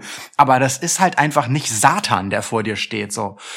Ne? Bei, bei dem, du stirbst nicht, wenn er dich berührt, so. Es ist erstmal einfach ein respektabler Typ, okay, aber der ist halt auch in die Jahre gekommen, der hatte harte Verletzungen und er, er ist jetzt halt da und hat eine Waffe. Ich finde, das kann man schon auch ein bisschen, weiß ich nicht, irgendwie mit mehr Fingerspitzengefühl spielen. So, dass Darby Allen den mit sehr viel Respekt begegnet, das verstehe ich. So, und dass auch Taz sagt, okay, Sting, ich respektiere dich als Typ, das ist okay. Aber wenn die zu fünf, fünf Schlägertypen vor dem stehen, vor zweien, weißt du, dann holt er sich doch, ein, Ja, ja. also dann holt er sich doch von um die Ecke einen Stuhl, der eine und der andere auch, und dann übermannen die den halt. Was wollen die mir denn erzählen? Das ist doch albern. So, naja, Ja, egal. das Sie, sie lösen es ja. ja okay auf, indem sie jetzt sagen, wir machen einen Street Fight. So, ähm, mal gucken. Vielleicht stimmt Ja. er mich auch um, aber irgendwie, ähm, weißt du, an den falschen Stellen ist es dann irgendwie, äh, oder für mich an den falschen Stellen ist es dann irgendwie so seltsam übertrieben. Ich, ich habe ja nichts dagegen, Charaktere zu mystifizieren und so, aber dann doch schon so, dass ich dem auch einfach glauben und folgen will, weil Sting hat bisher einfach nichts gemacht seit, weiß ich nicht wie vielen Jahren. Ja, ist ja so. Ja, Ja. ja. Bei, bei wirklich allem Respekt. Ich schätze Sting unfassbar, aber Ja, ey, hört euch bitte unsere Episode 112 an. Ähm, da haben wir auch sehr, sehr lange, ich glaube eine halbe Stunde fast über Sting geredet und was er bedeutet ähm, für AEW. Ja. Zu Recht. Maßnahmen, Maßnahmen, mehr Maßnahmen. Maßnahmen, ja. Ähm, was war deine letzte jetzt nochmal? Factions. Ma Also du hast gesagt, genau. die Single Stars pushen, Ja. ich habe gesagt Factions pushen. Genau, also ja. genau. Ich, äh, ich meine mit Single Stars pushen auch wirklich, nimmt so einen Jungen und macht mal euren eigenen Star. Ne? Bisher sind alle Leute, die Stars sind, irgendwie von woanders gemacht. So. Und äh, Darby Ja. Allen ist für mich noch lange kein Star. Nein. So. Ähm. Ja, also die nächste Sache tut mir ein bisschen weh zu sagen, aber es ist nun mal so. mh, ich, ich finde, es ist, ich, finde es eine wirklich positive Eigenschaft, ähm, wenn man Humor hat und ich finde es gut, wenn man über sich selbst lachen kann und wenn man Dinge mit Humor nehmen kann. Aber ich weiß nicht, ob es eine gute Idee ist, immer, immer, immer, immer, immer gefühlt alles außer John Moxley und Darby Allen der Lächerlichkeit preisgeben zu wollen. Das ist übertrieben gesagt. Aber ich habe schon das Gefühl, ähm, d- das Mittel Comedy wird viel zu sehr überstrapaziert bei AEW. Und zwar nicht Comedy im Sinne von halt ähm, mal eingestreut auch lustig sein, sondern wirklich im Sinne von Slapstick und Trash. Das also Mhm. es ist einfach zu viel. Ähm, und ich habe auch das Gefühl, wenn es einmal funktioniert, dann überdreht man es halt gleich wieder. Also, ne, Chris Jericho hat halt seine Lacher, das ist cool, aber dass dann so eine Varieté-Nummer mit MJF kommt, boah, schwierig. Ja, aber gut, ja. okay, sehe ich noch, weil irgendwie sind die beide ja auch. Nee, ich sehe das nicht. Das für MJF tut mir das immer noch weh. Nee, kann man nicht sehen. Nimm, ja. nimm, nimm Britt Baker. Britt Baker ist eine großartige, großartige Talkerin. Das das größte Talent, das sie am Mikro haben in der Women's Division. Hat sich mit diesem Skill durchgeworkt durch eine Verletzung. War die relevanteste Wrestlerin bei, w, äh, bei- bei äh, AEW, ohne dass sie ein Match haben konnte. ist irre. ja, im Es Rollstuhl. ist mega. Also wirklich, ich habe ich, ich sag das völlig unironisch, einfach mit großem Respekt. So, das ist eine Leistung. Ja.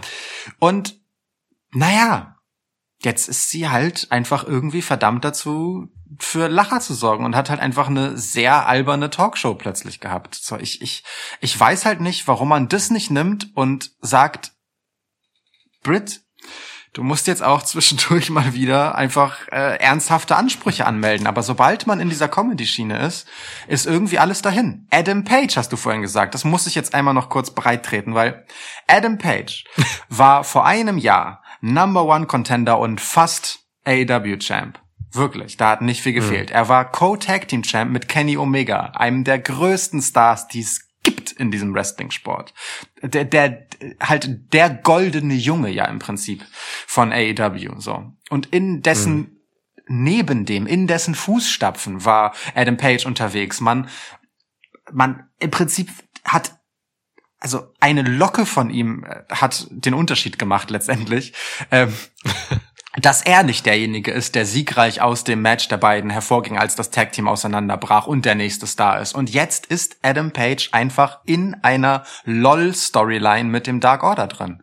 So, weißt du, wir blicken ein paar Monate zurück und in dieser Tag Team-Geschichte haben wir noch darüber geredet, wie spannend dieser Charakter ist, diese innere Zerrissenheit, der Alkoholismus, wie so äh, und und es wurde Ja, immer lächerlicher. Aus diese, ich habe halt das Gefühl, die trauen es, es, man traut sich nicht mal eine ernsthafte Geschichte mit jemandem zu erzählen, die, die halt nicht schon mal da war. So. Auch Kenny Omega ist ja im Mhm. Prinzip ein Witz in dieser Überinszenierung, die er ist. Das ist, das ist auch irgendwie alles sympathisch auf eine gewisse Art, aber es ist halt auch irgendwie ein Witz. Irgendwie ist John Moxley der einzige richtig harte, ernstzunehmende Typ. Ja, Mann. Das, wirklich, das, das ist ja genau, da triffst du ja bei mir einen Nerv, ne? Also, ähm, ich bin schon empfänglich für gute Comedy im Wrestling, ja, weil es ist halt, wie du sagst, es ist ein Mittel. Ja.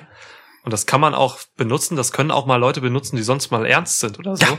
Aber es ist eine Wahn, es ist, ein, es ist eine Gratwanderung. Wenn du das überstrapazierst, und ich sehe das auch bei ADAP sehr, sehr oft überstrapaziert, dann geht das ganz doll nach hinten los, weil ähm, dann du kommst irgendwann an einen Punkt, wo du die Leute halt wirklich nicht mehr ernst nehmen kannst und dann und dann hindert es diese Leute daran, den nächsten Schritt zu machen. Mhm. So, ähm, nämlich den Schritt zu einem ernst genommenen, keine Ahnung, Number One Contender oder sonst was. Also du, es ist noch kein Star aus einem reinen Comedy-Gimmick erwachsen, so. Hm. Weißt du, das ist, äh, also nenn mir ein Beispiel. Ich kenne keins, wo einer wirklich die ganze Zeit irgendwie über- sich über Comedy irgendwie äh, Aufmerksamkeit verschafft hat und dann auf einmal ein Star wurde, so das ist halt echt. Puh. Nee, dazu braucht es mehr. Also Also, es- man kann schon sagen, Ja, The eben. Rock und John Cena und so, die, bei denen ist einf- einfach das sich lustig machen über andere und das Lacher produzieren auf jeden Fall ein wichtiges Mittel, aber es ist halt wirklich nur ein Teil von dem, was sie ausmacht.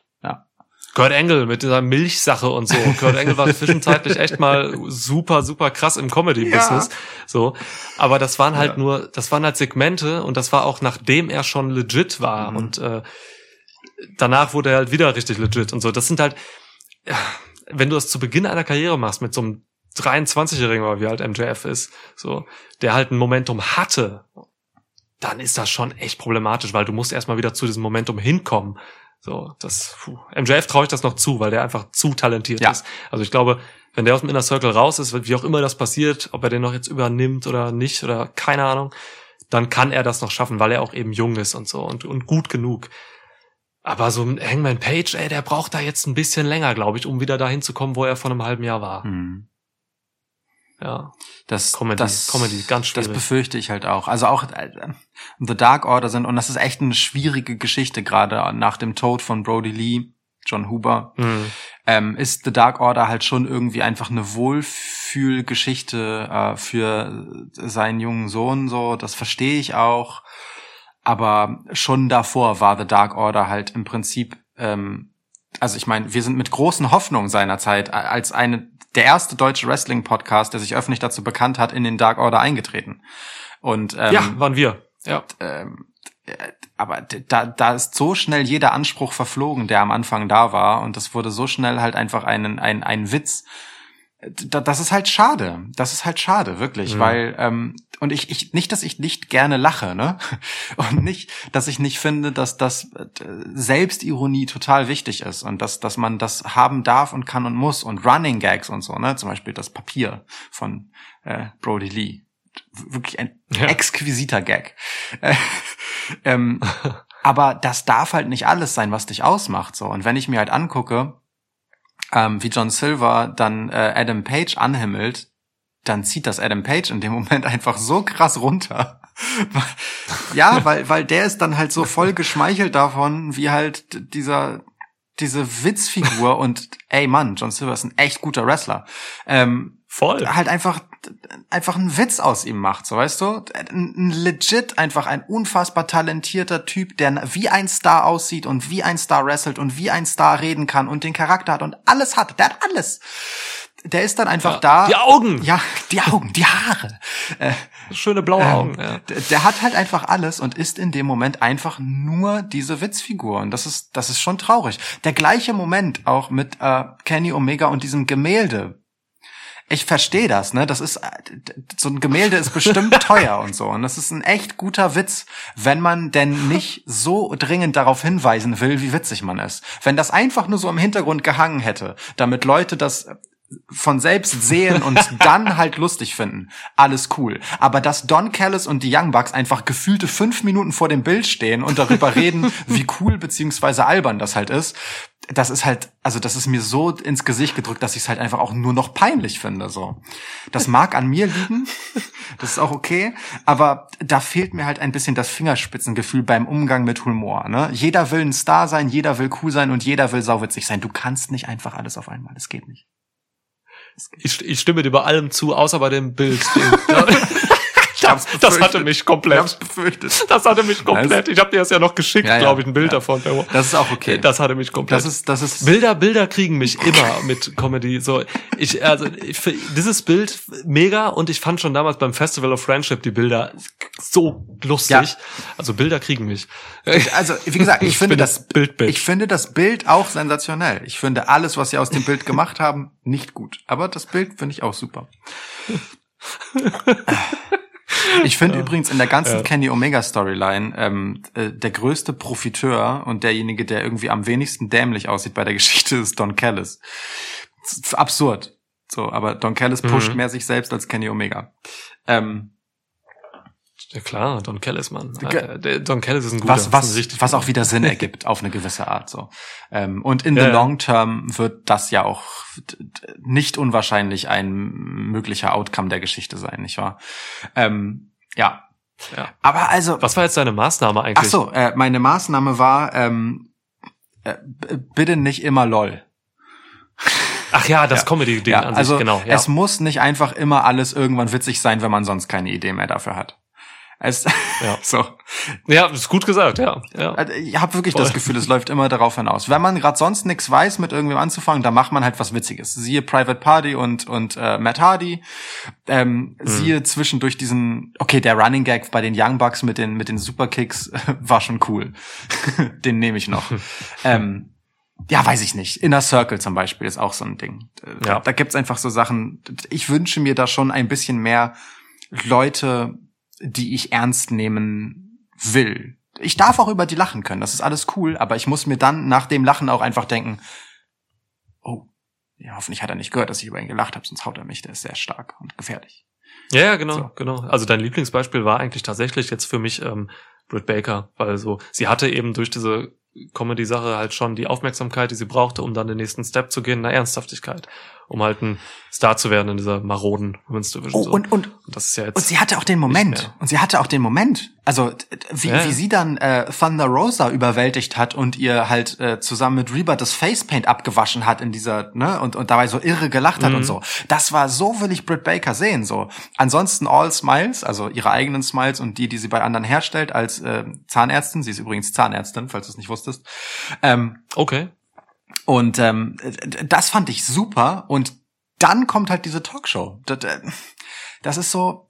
nee, Jetzt, jetzt bleibt doch erst einmal kurz dabei, dass Britt Baker die Aufgabe hat, ihr Match mit Thunder Rosa zu hypen und gebt ihr nicht zusätzlich noch die Aufgabe, Cody Rhodes bei seiner Aufgabe, Jade Cargill zu pushen, zu unterstützen. Also weißt du, das ist auch irgendwann zu viel. Ja, voll. Jetzt, Okay, nehme ich, reich, reichen wir so ich, weiter. ich habe leider was, ich habe leider was vorweggenommen. Das schiebe ich jetzt einfach direkt hinterher. Ähm, das wäre auch noch eine Maßnahme, die ich habe. Du darfst dann auch zwei, nämlich ähm, Focus. Focus. Entscheidet euch für eine Sache, die ihr mit jemandem wollt, und macht diese Sache. Macht nicht all die fünf anderen Sachen, die ihr gleichzeitig mit derselben Person machen wollt. Und da wäre jetzt Ja. Britt Baker ein so ein Beispiel. Davon gibt es unzählige, wirklich unzählige. Ja, das stimmt. Oh, das stimmt. Ja. so. Ja, ist ein guter. Okay, ich nehme auch zwei, die passen auch zusammen. Und ähm, die haben wir auch schon angesprochen in unserem äh, 2021 Wünsch dir was Podcast. Äh, Toller Podcast. Der einfach einer mal. Ja, hört euch den an, Episode 116 ist wirklich, ich habe das gesagt, ist mein Lieblingspodcast. Ja. Im Schwitzkasten, glaube ich. Unterschreib ich. Ich weiß nicht warum. Es- Unterschreibe ich. Ja, ist krass. Ich- also irgendwie, ich fand den schön. Ich äh, wirklich, ich ich ich hab ich würde den fast als neue Nullnummer nehmen im Sinne von, weißt du, wenn Ja. ich jemandem einen Podcast zeigen müsste von uns, so wo wo wenn er so fragt, was macht ihr denn so, dann sag ich, hast zwei Stunden Zeit? Diese zwei Stunden verraten es dir. Voll, ja. Hört euch das an. Wir hatten 21 Wünsche für das Jahr 2021 im Wrestling-Business, quer durch die Promotions. Guter Shit, guter Shit.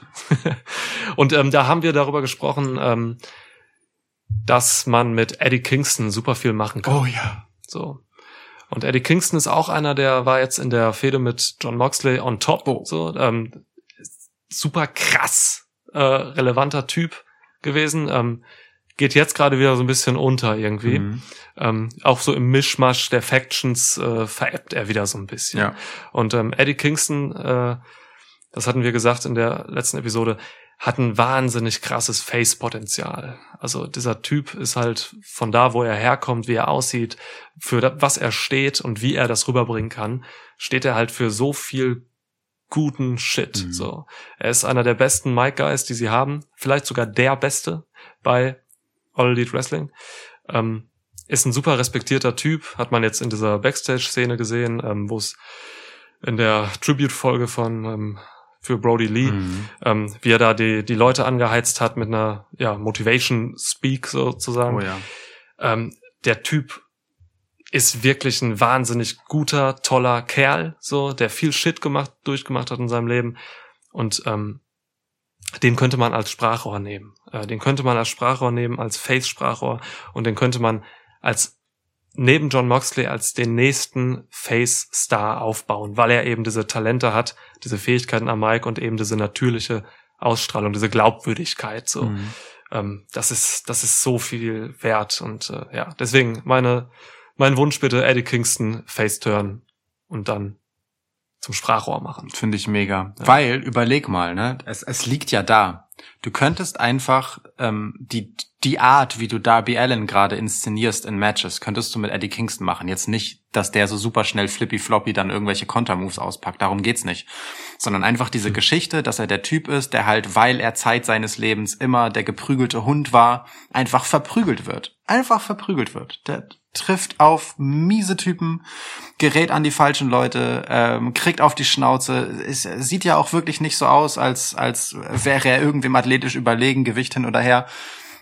Ja, Und schafft es dann aber, sich da durchzubeißen, zu kämpfen und zu arbeiten. Dieses viel zu Ja. oft bemühte Scratch and Claw und Blood and Tears. Der, der, der Typ, der sieht genau danach aus. Genau das kann der halt Ja. voll tragen. Und es ist ehrlicherweise bei so einem Typen wie ihm, ähm, der das einfach auch emotional noch transportieren kann, viel interessanter, als wenn du also für mein Dafürhalten, als wenn du einfach den kleinsten Typen, den du, na, den zweitkleinsten Typen nach Markus Stunt, den du hast, für diese Rolle nimmst. Hm. So, das, es, es liegt da. Macht es. Ja, das stimmt. Das ist, ist so einfach. Ja.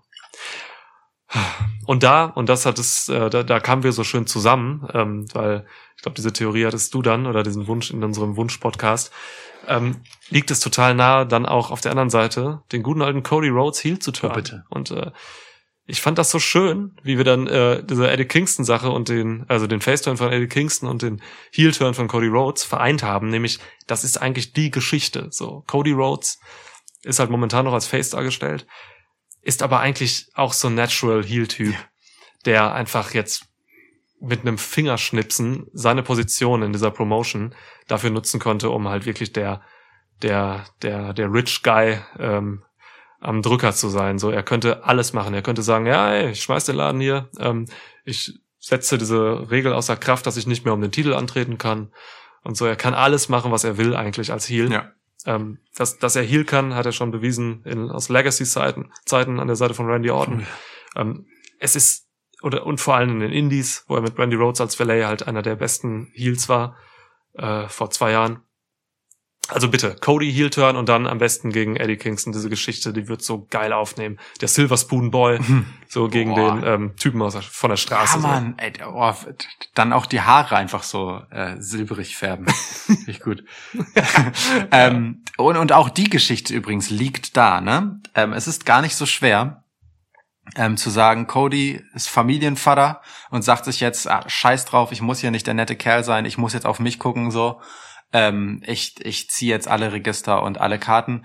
Ich in meiner Rolle als Executive Vice Pres President begrabe ich den AEW-Title und schaffe dafür, keine Ahnung, den AEW Super-Title oder was auch immer, ne? Er holt einfach einen zweiten Titel raus und sagt halt so, so, um den geht es jetzt. Und ich habe nie gesagt, dass ich nicht um den antreten kann. Und zack, holt er sich das Teil. Hat er völlig, völlig simpel und stupide seine Macht ausgenutzt, wird dann selbst Champ und äh, ja, ist dann halt einfach der, der gute alte Corporate Bad Guy. Das lieben wir doch. Wir lieben es doch einfach, wenn das Establishment sein hässliches Gesicht zeigt, selbst wenn es so gut aussieht wie das von Cody. Ja. Ja, es ist so, wirklich. Also das ist ein, das ist, das ist ein alter Mechanismus so. Und hattest du das mal eben irgendwann gesagt oder bilde ich mir das ein? Ähm, dass ADAP vielleicht manchmal, äh, du hast ADAP, glaube ich, unterstellt oder du hast die Theorie aufgeworfen, dass sie manchmal Angst haben, Dinge zu machen, Storyline-technisch, die einfach schon mal gemacht wurden. So. Nee, das habe ich nicht Oder gesagt. bekannte Dinge. Nee, okay, Nee. dann sag ich das Ja. jetzt. Ähm, man kann ruhig einfach, also die einfachen Hebel, die einfachen Story, Stories rausholen, um damit halt äh, frische Sachen zu machen, indem man halt eben die Leute frische Sachen damit machen lässt. So. Aber die Grundrollen, die so Heels und Faces über die letzten Dekaden halt ausgefüllt haben, die funktionieren immer noch. So, das ist ähm, Wrestling wiederholt sich eigentlich schon oft in den meisten Teilen. So die, die die Motivationen, warum jetzt jemand Heel ist oder die Motivation, warum jemand Face ist, die müssen sich jetzt nicht immer wieder neu erfinden. Das können ruhig die alten sein. Ja. Man muss halt nur kreativ damit umgehen und ähm, die Charaktere entsprechend ausrichten, dass sie halt ja glaubwürdig sind, zum Beispiel. So ähm, und das ja der Corporate Bad Guy mit Cody boah, funktioniert sofort. Der ist halt jetzt halt Don Callis, ne? So. Ja, Don, Don Callis ist halt eben der der der Manager-Typ, der das macht, und Cody wäre halt der Wrestler-Typ, der das Ja. macht. So. Ja. Wäre schon auch bisschen Wobei, spannender. ja, wobei, guck mal, eigentlich ist ja Kenny Omega gerade dieser Typ. nee, ist er ja aber nicht. Also vom Ding her, ne? Also äh, Ja, der fliegt den Hubschraubern rum und so. ja, ja, aber ähm, er ist halt nicht der Ist Macher. auch Vice er President. ist halt einfach nicht der Macher. So, das ist halt das, das ist halt der, der entscheidende Unterschied. Er braucht halt Don Callis, ähm, der für ihn den Laden schmeißt. Cody könnte halt einfach Vince McMahon als Wrestler sein, weißt du? Mhm. So, ja, äh, ja, das wirklich stimmt. mit allem, mit allem, was da an Willkür dazukommt. Kenny Omega geht ja nicht hin und macht aktiv Matches. Im Gegenteil, der, Der lässt schickt- sich manipulieren genau, und steuern. Genau, der ja. schickt halt Don Ja. Callis vor, um Matches zu verhindern im Zweifelsfall. so und Cody könnte halt einfach wirklich so ne, in dieser ganz alten einfachen Mechanik sagen, äh, mein nächster Gegner muss erst einmal die drei miesesten Powerhouses äh, in einem Gauntlet-Match besiegen, bevor er gegen mich ran kann und und all solche Dinge. Ja. So bringst du ja auch einfach Underdogs legit over. So. Auch das ist ja nichts Neues. Also ne, mit mit ähm, Darby Allen machen sie ja diese klassische Underdog-Inszenierung. Und das ist auch cool. Das ist auch völlig okay und darum geht es mir nicht. Ähm, aber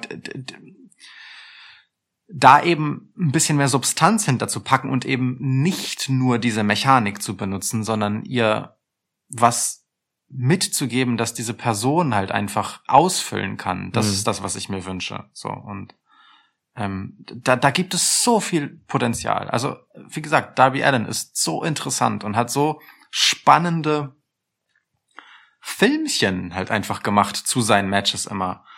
Jetzt hält er plötzlich halbgare Zweisatz-Promos. Ich, ich weiß nicht warum. So äh, war. Ich weiß es. Ich, ich weiß es einfach. Ich kann ich kann es mir nicht erklären. So.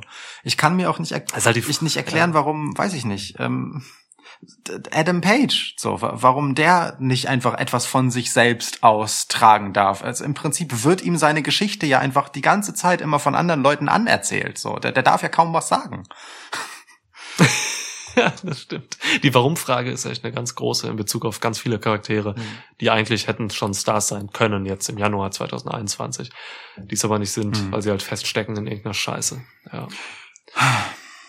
Ja. Ah, So, Ja. ähm, und eine Maßnahme habe ich noch. Ähm, es geht nicht immer nur um den Moment. Und diese Maßnahme ist tatsächlich eine, die gilt äh, auch für WWE wirklich ganz massiv, wo das, das Geiern nach, nach diesem Money Moments ähm, auch, Mhm. auch ein Problem ist.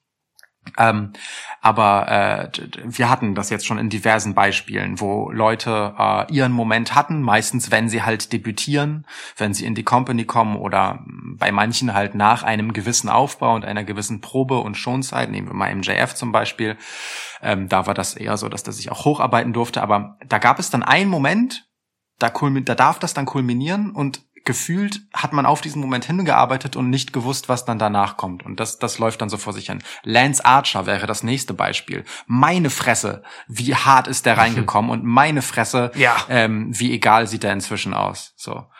Voll, mega egal, macht irgendwelche random Sachen mit irgendwelchen, gegen irgendwelche anderen Heels und so, ist ja Quatsch einfach. Das, Ja. das ist halt, also ich verstehe das, ne, dass man Leuten irgendwas Nettes verspricht, dafür, dass sie halt in die Company kommen, weil diesen Ruf hat AW halt einfach jedem eine Möglichkeit zu geben. Aber gefühlt hat halt auch jeder nur eine Möglichkeit und danach muss man halt gucken, ob es noch eine gibt. Also jetzt ganz hart gesagt. So und ich, Hm. ähm, ich finde halt, wenn man auf diesen Moment hinarbeitet jedes Mal, ähm, dann ist das zu wenig, weil du, du lässt all die Arbeit, die es für diesen Moment gab, verpuffen, wenn dieser Moment dann halt alles ist, was du daraus mitnimmst. Du musst Mhm. nach diesem Moment etwas Nachhaltiges daraus bauen. Nur dann war es die Arbeit wert. So, das hat auch etwas einfach mit, wirklich, das hat etwas mit dem Respekt vor dieser Arbeit zu tun, die notwendig ist, um so einen Moment zu schaffen.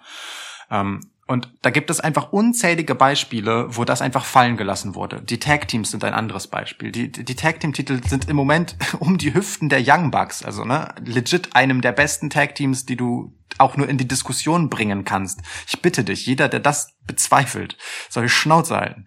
Aber die Titel liegen halt brach gefühlt. Also wer wer wer, wer ist denn gerade? Also wer wer, wer will die denn? Also klar, FTA wollen die halt immer, aber was machen die denn gerade? Also irgendwie beschäftigen die sich Gegen Marco Stunt, Ja. gegen Marco Stunt E- Wrestling. Eben, ne? Ja. So.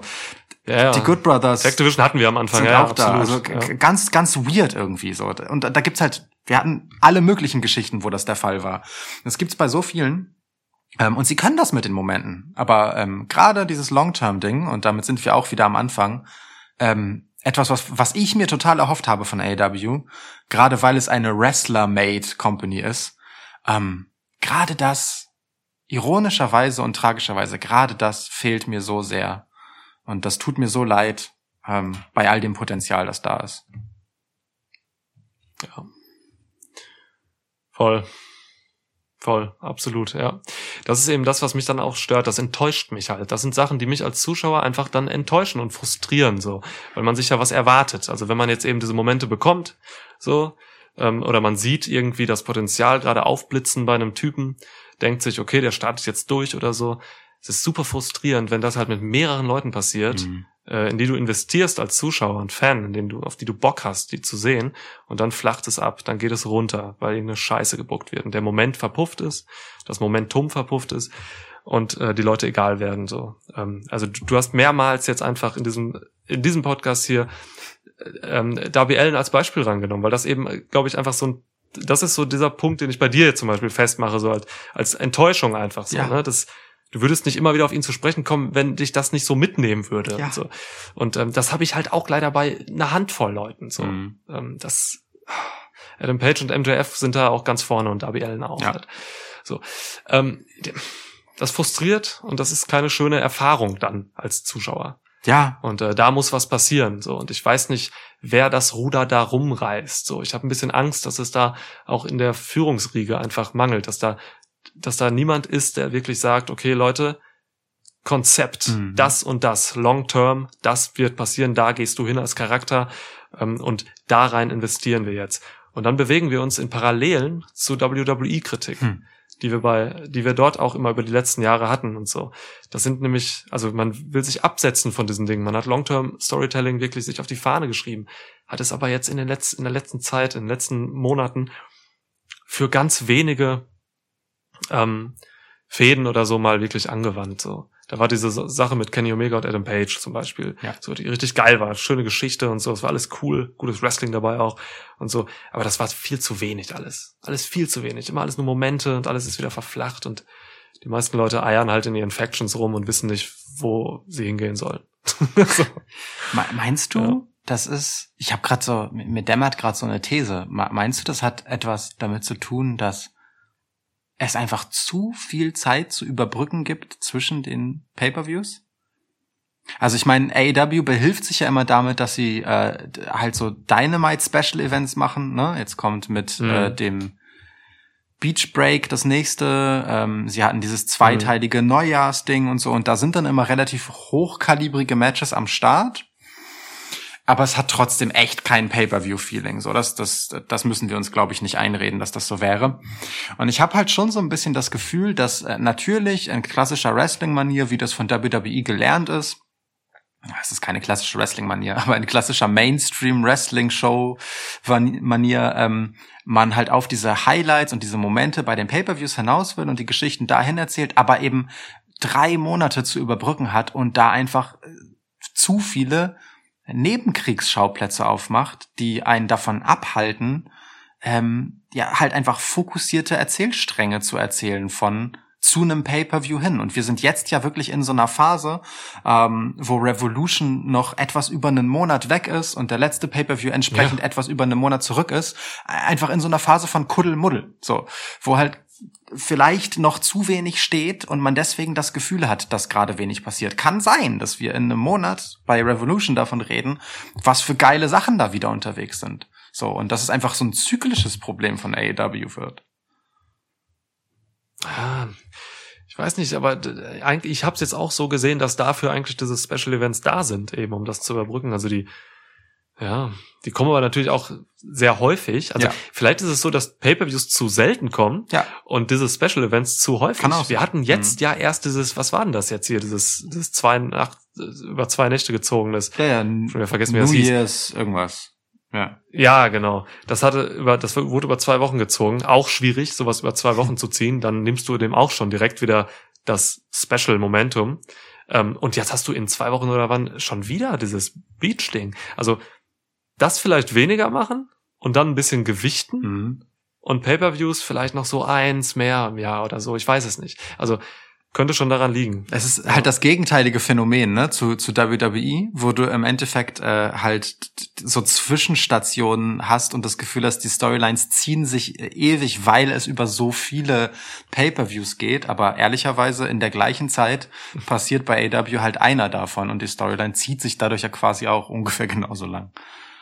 Ja, ja.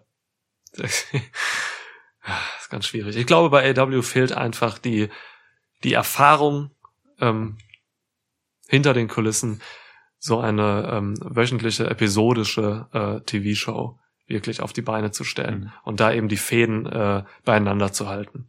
Bei so einem riesigen, aufgeblähten Roster. Ich glaube, das ist einfach eines der größten Probleme, äh, die man jetzt, ja, weswegen man halt eben solche Probleme hat. Ja. Ich frage mich, Aber da, das ist spekulativ. Das ist Ja, spekulativ. natürlich. Natürlich. Das, also ich meine, vielleicht wollen sie es ja auch genauso, wie es jetzt ist. Ne? Er kann ja auch sein, dass wir einfach zwei ähm, Typen sind, für die das Produkt einfach nicht gemacht ist. Die Frage haben wir uns ja in unserer bereits mehrfach erwähnten letzten AW-Episode gestellt. So bei allen Aber, hm. Schönen, was wir AW ja auch abgewinnen können, bei allem, was wir daran mögen, ist vielleicht äh, vieles von dem, was wir kritisieren, eine bewusste Entscheidung und deswegen einfach nicht für uns gemacht. Das mag für einige Dinge gelten, zum Beispiel für das Comedy-Ding, aber mir kann niemand erzählen, dass man sich bewusst dafür entscheidet, auf Long-Term-Storytelling zu scheißen, Charaktere ähm, äh, quasi in Löcher fallen zu lassen, nachdem man sie aufgebaut hat. Ja. Und ähm, irgendwas Drittes, was ich auch noch sagen wollte.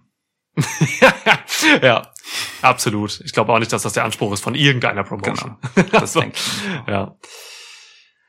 Ja, aber gut, dass wir darüber geredet haben. Das ist, äh, da wir wieder jetzt auch Wochen, oder da es Wochen her ist, dass wir über ADAP geredet haben zusammen, ist es dann auch immer wieder gut, diese Therapiestunde dann wieder wahrzunehmen. oder beziehungsweise fast schon ihr Therapie zwei Stunden. Ja. ähm, ja, also ich, ich sitze da dann halt oft auch so bei vor AW und denke mir so, Kacke, liegt es an, an mir oder ist das irgendwie, äh, ähm, oder ist es wirklich das Produkt so und äh, das ist dann immer gut, diese Resonanz zu kriegen. Und die kriege ich auch von unseren Hörern. Also ich war jetzt auf Twitter auch recht aktiv diese Tage, wieder zu AW auch. So, ähm, vielen geht es ähnlich, Ja. glaube ich. Ja. Ähm, du hast natürlich die Fanbases, also AW hat eine starke Fanbases. Ich will jetzt nicht dieses Stan-Vokabular benutzen, so, aber AW hat schon eine sehr treue kleine Fanbase. So. Ähm, Zu Recht auch. ich glaube, die, die wächst, die wächst auch kaum. Also auch so, so in den USA, so die, die Einschaltquoten für AW Dynamite, die sind schon jetzt nicht irgendwie groß äh, wachsend oder so. Mhm. Die, also die gehen mal hoch, mal runter, aber es ist immer ein Spektrum, da kommt wenig zu.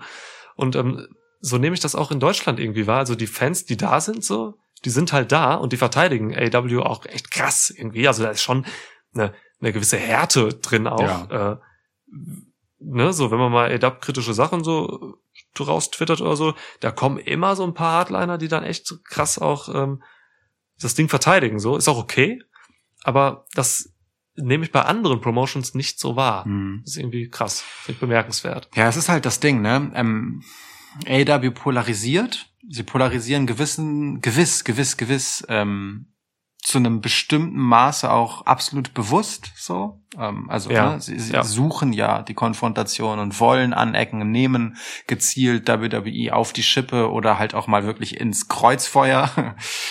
Bis Ja. hin zu einfach volle Kanne ins Visier, alles da.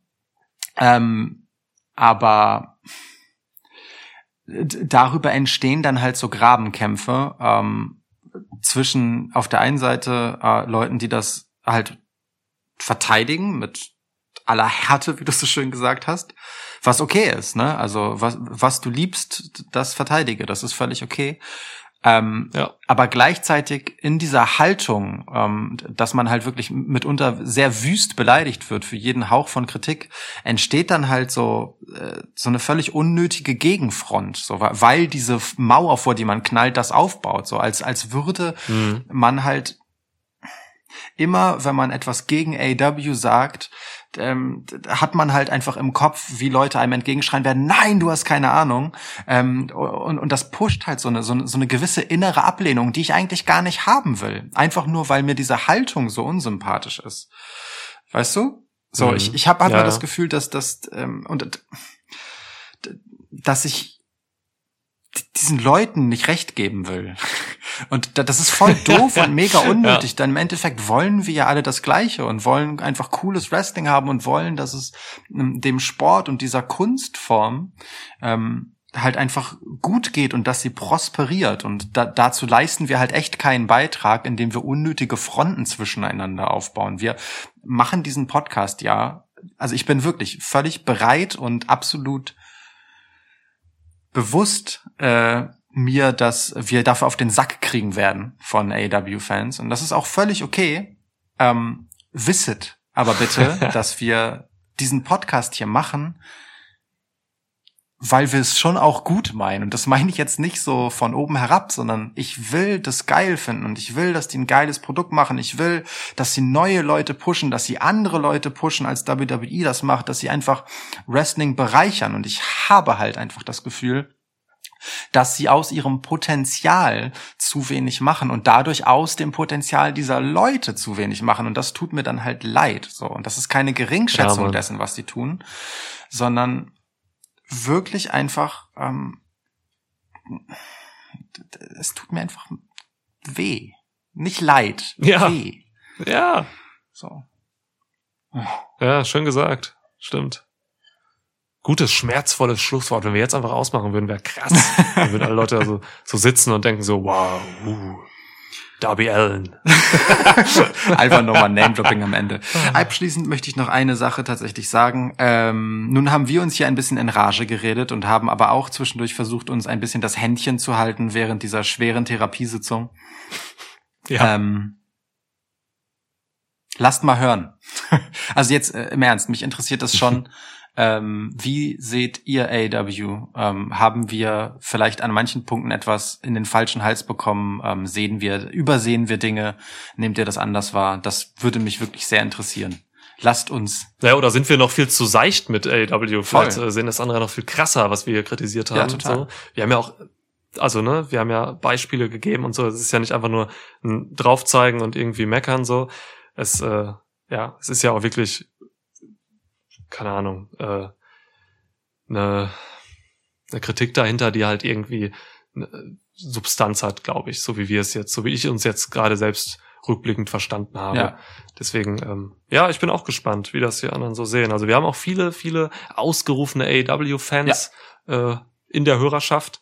So, das meldet euch, sagt, sagt, wie ihr das seht. Ja, ich, äh, Ob jetzt ne, ist es vielleicht äh, auch genau richtig so und ihr findet das geil, dass das alles ähm, so ein Bäumchen wechsel dich Spiel ist und nicht in diesen klassischen Aufbaustrukturen läuft und äh, es einfach oft überraschende Wendungen gibt, die aus dem Nichts kommen. Vielleicht, also kann ja auch sein, kann ja auch ein geschmackliches Ding sein. Ich bin sehr gespannt, ganz ehrlich. cool. Tschüss. Ciao.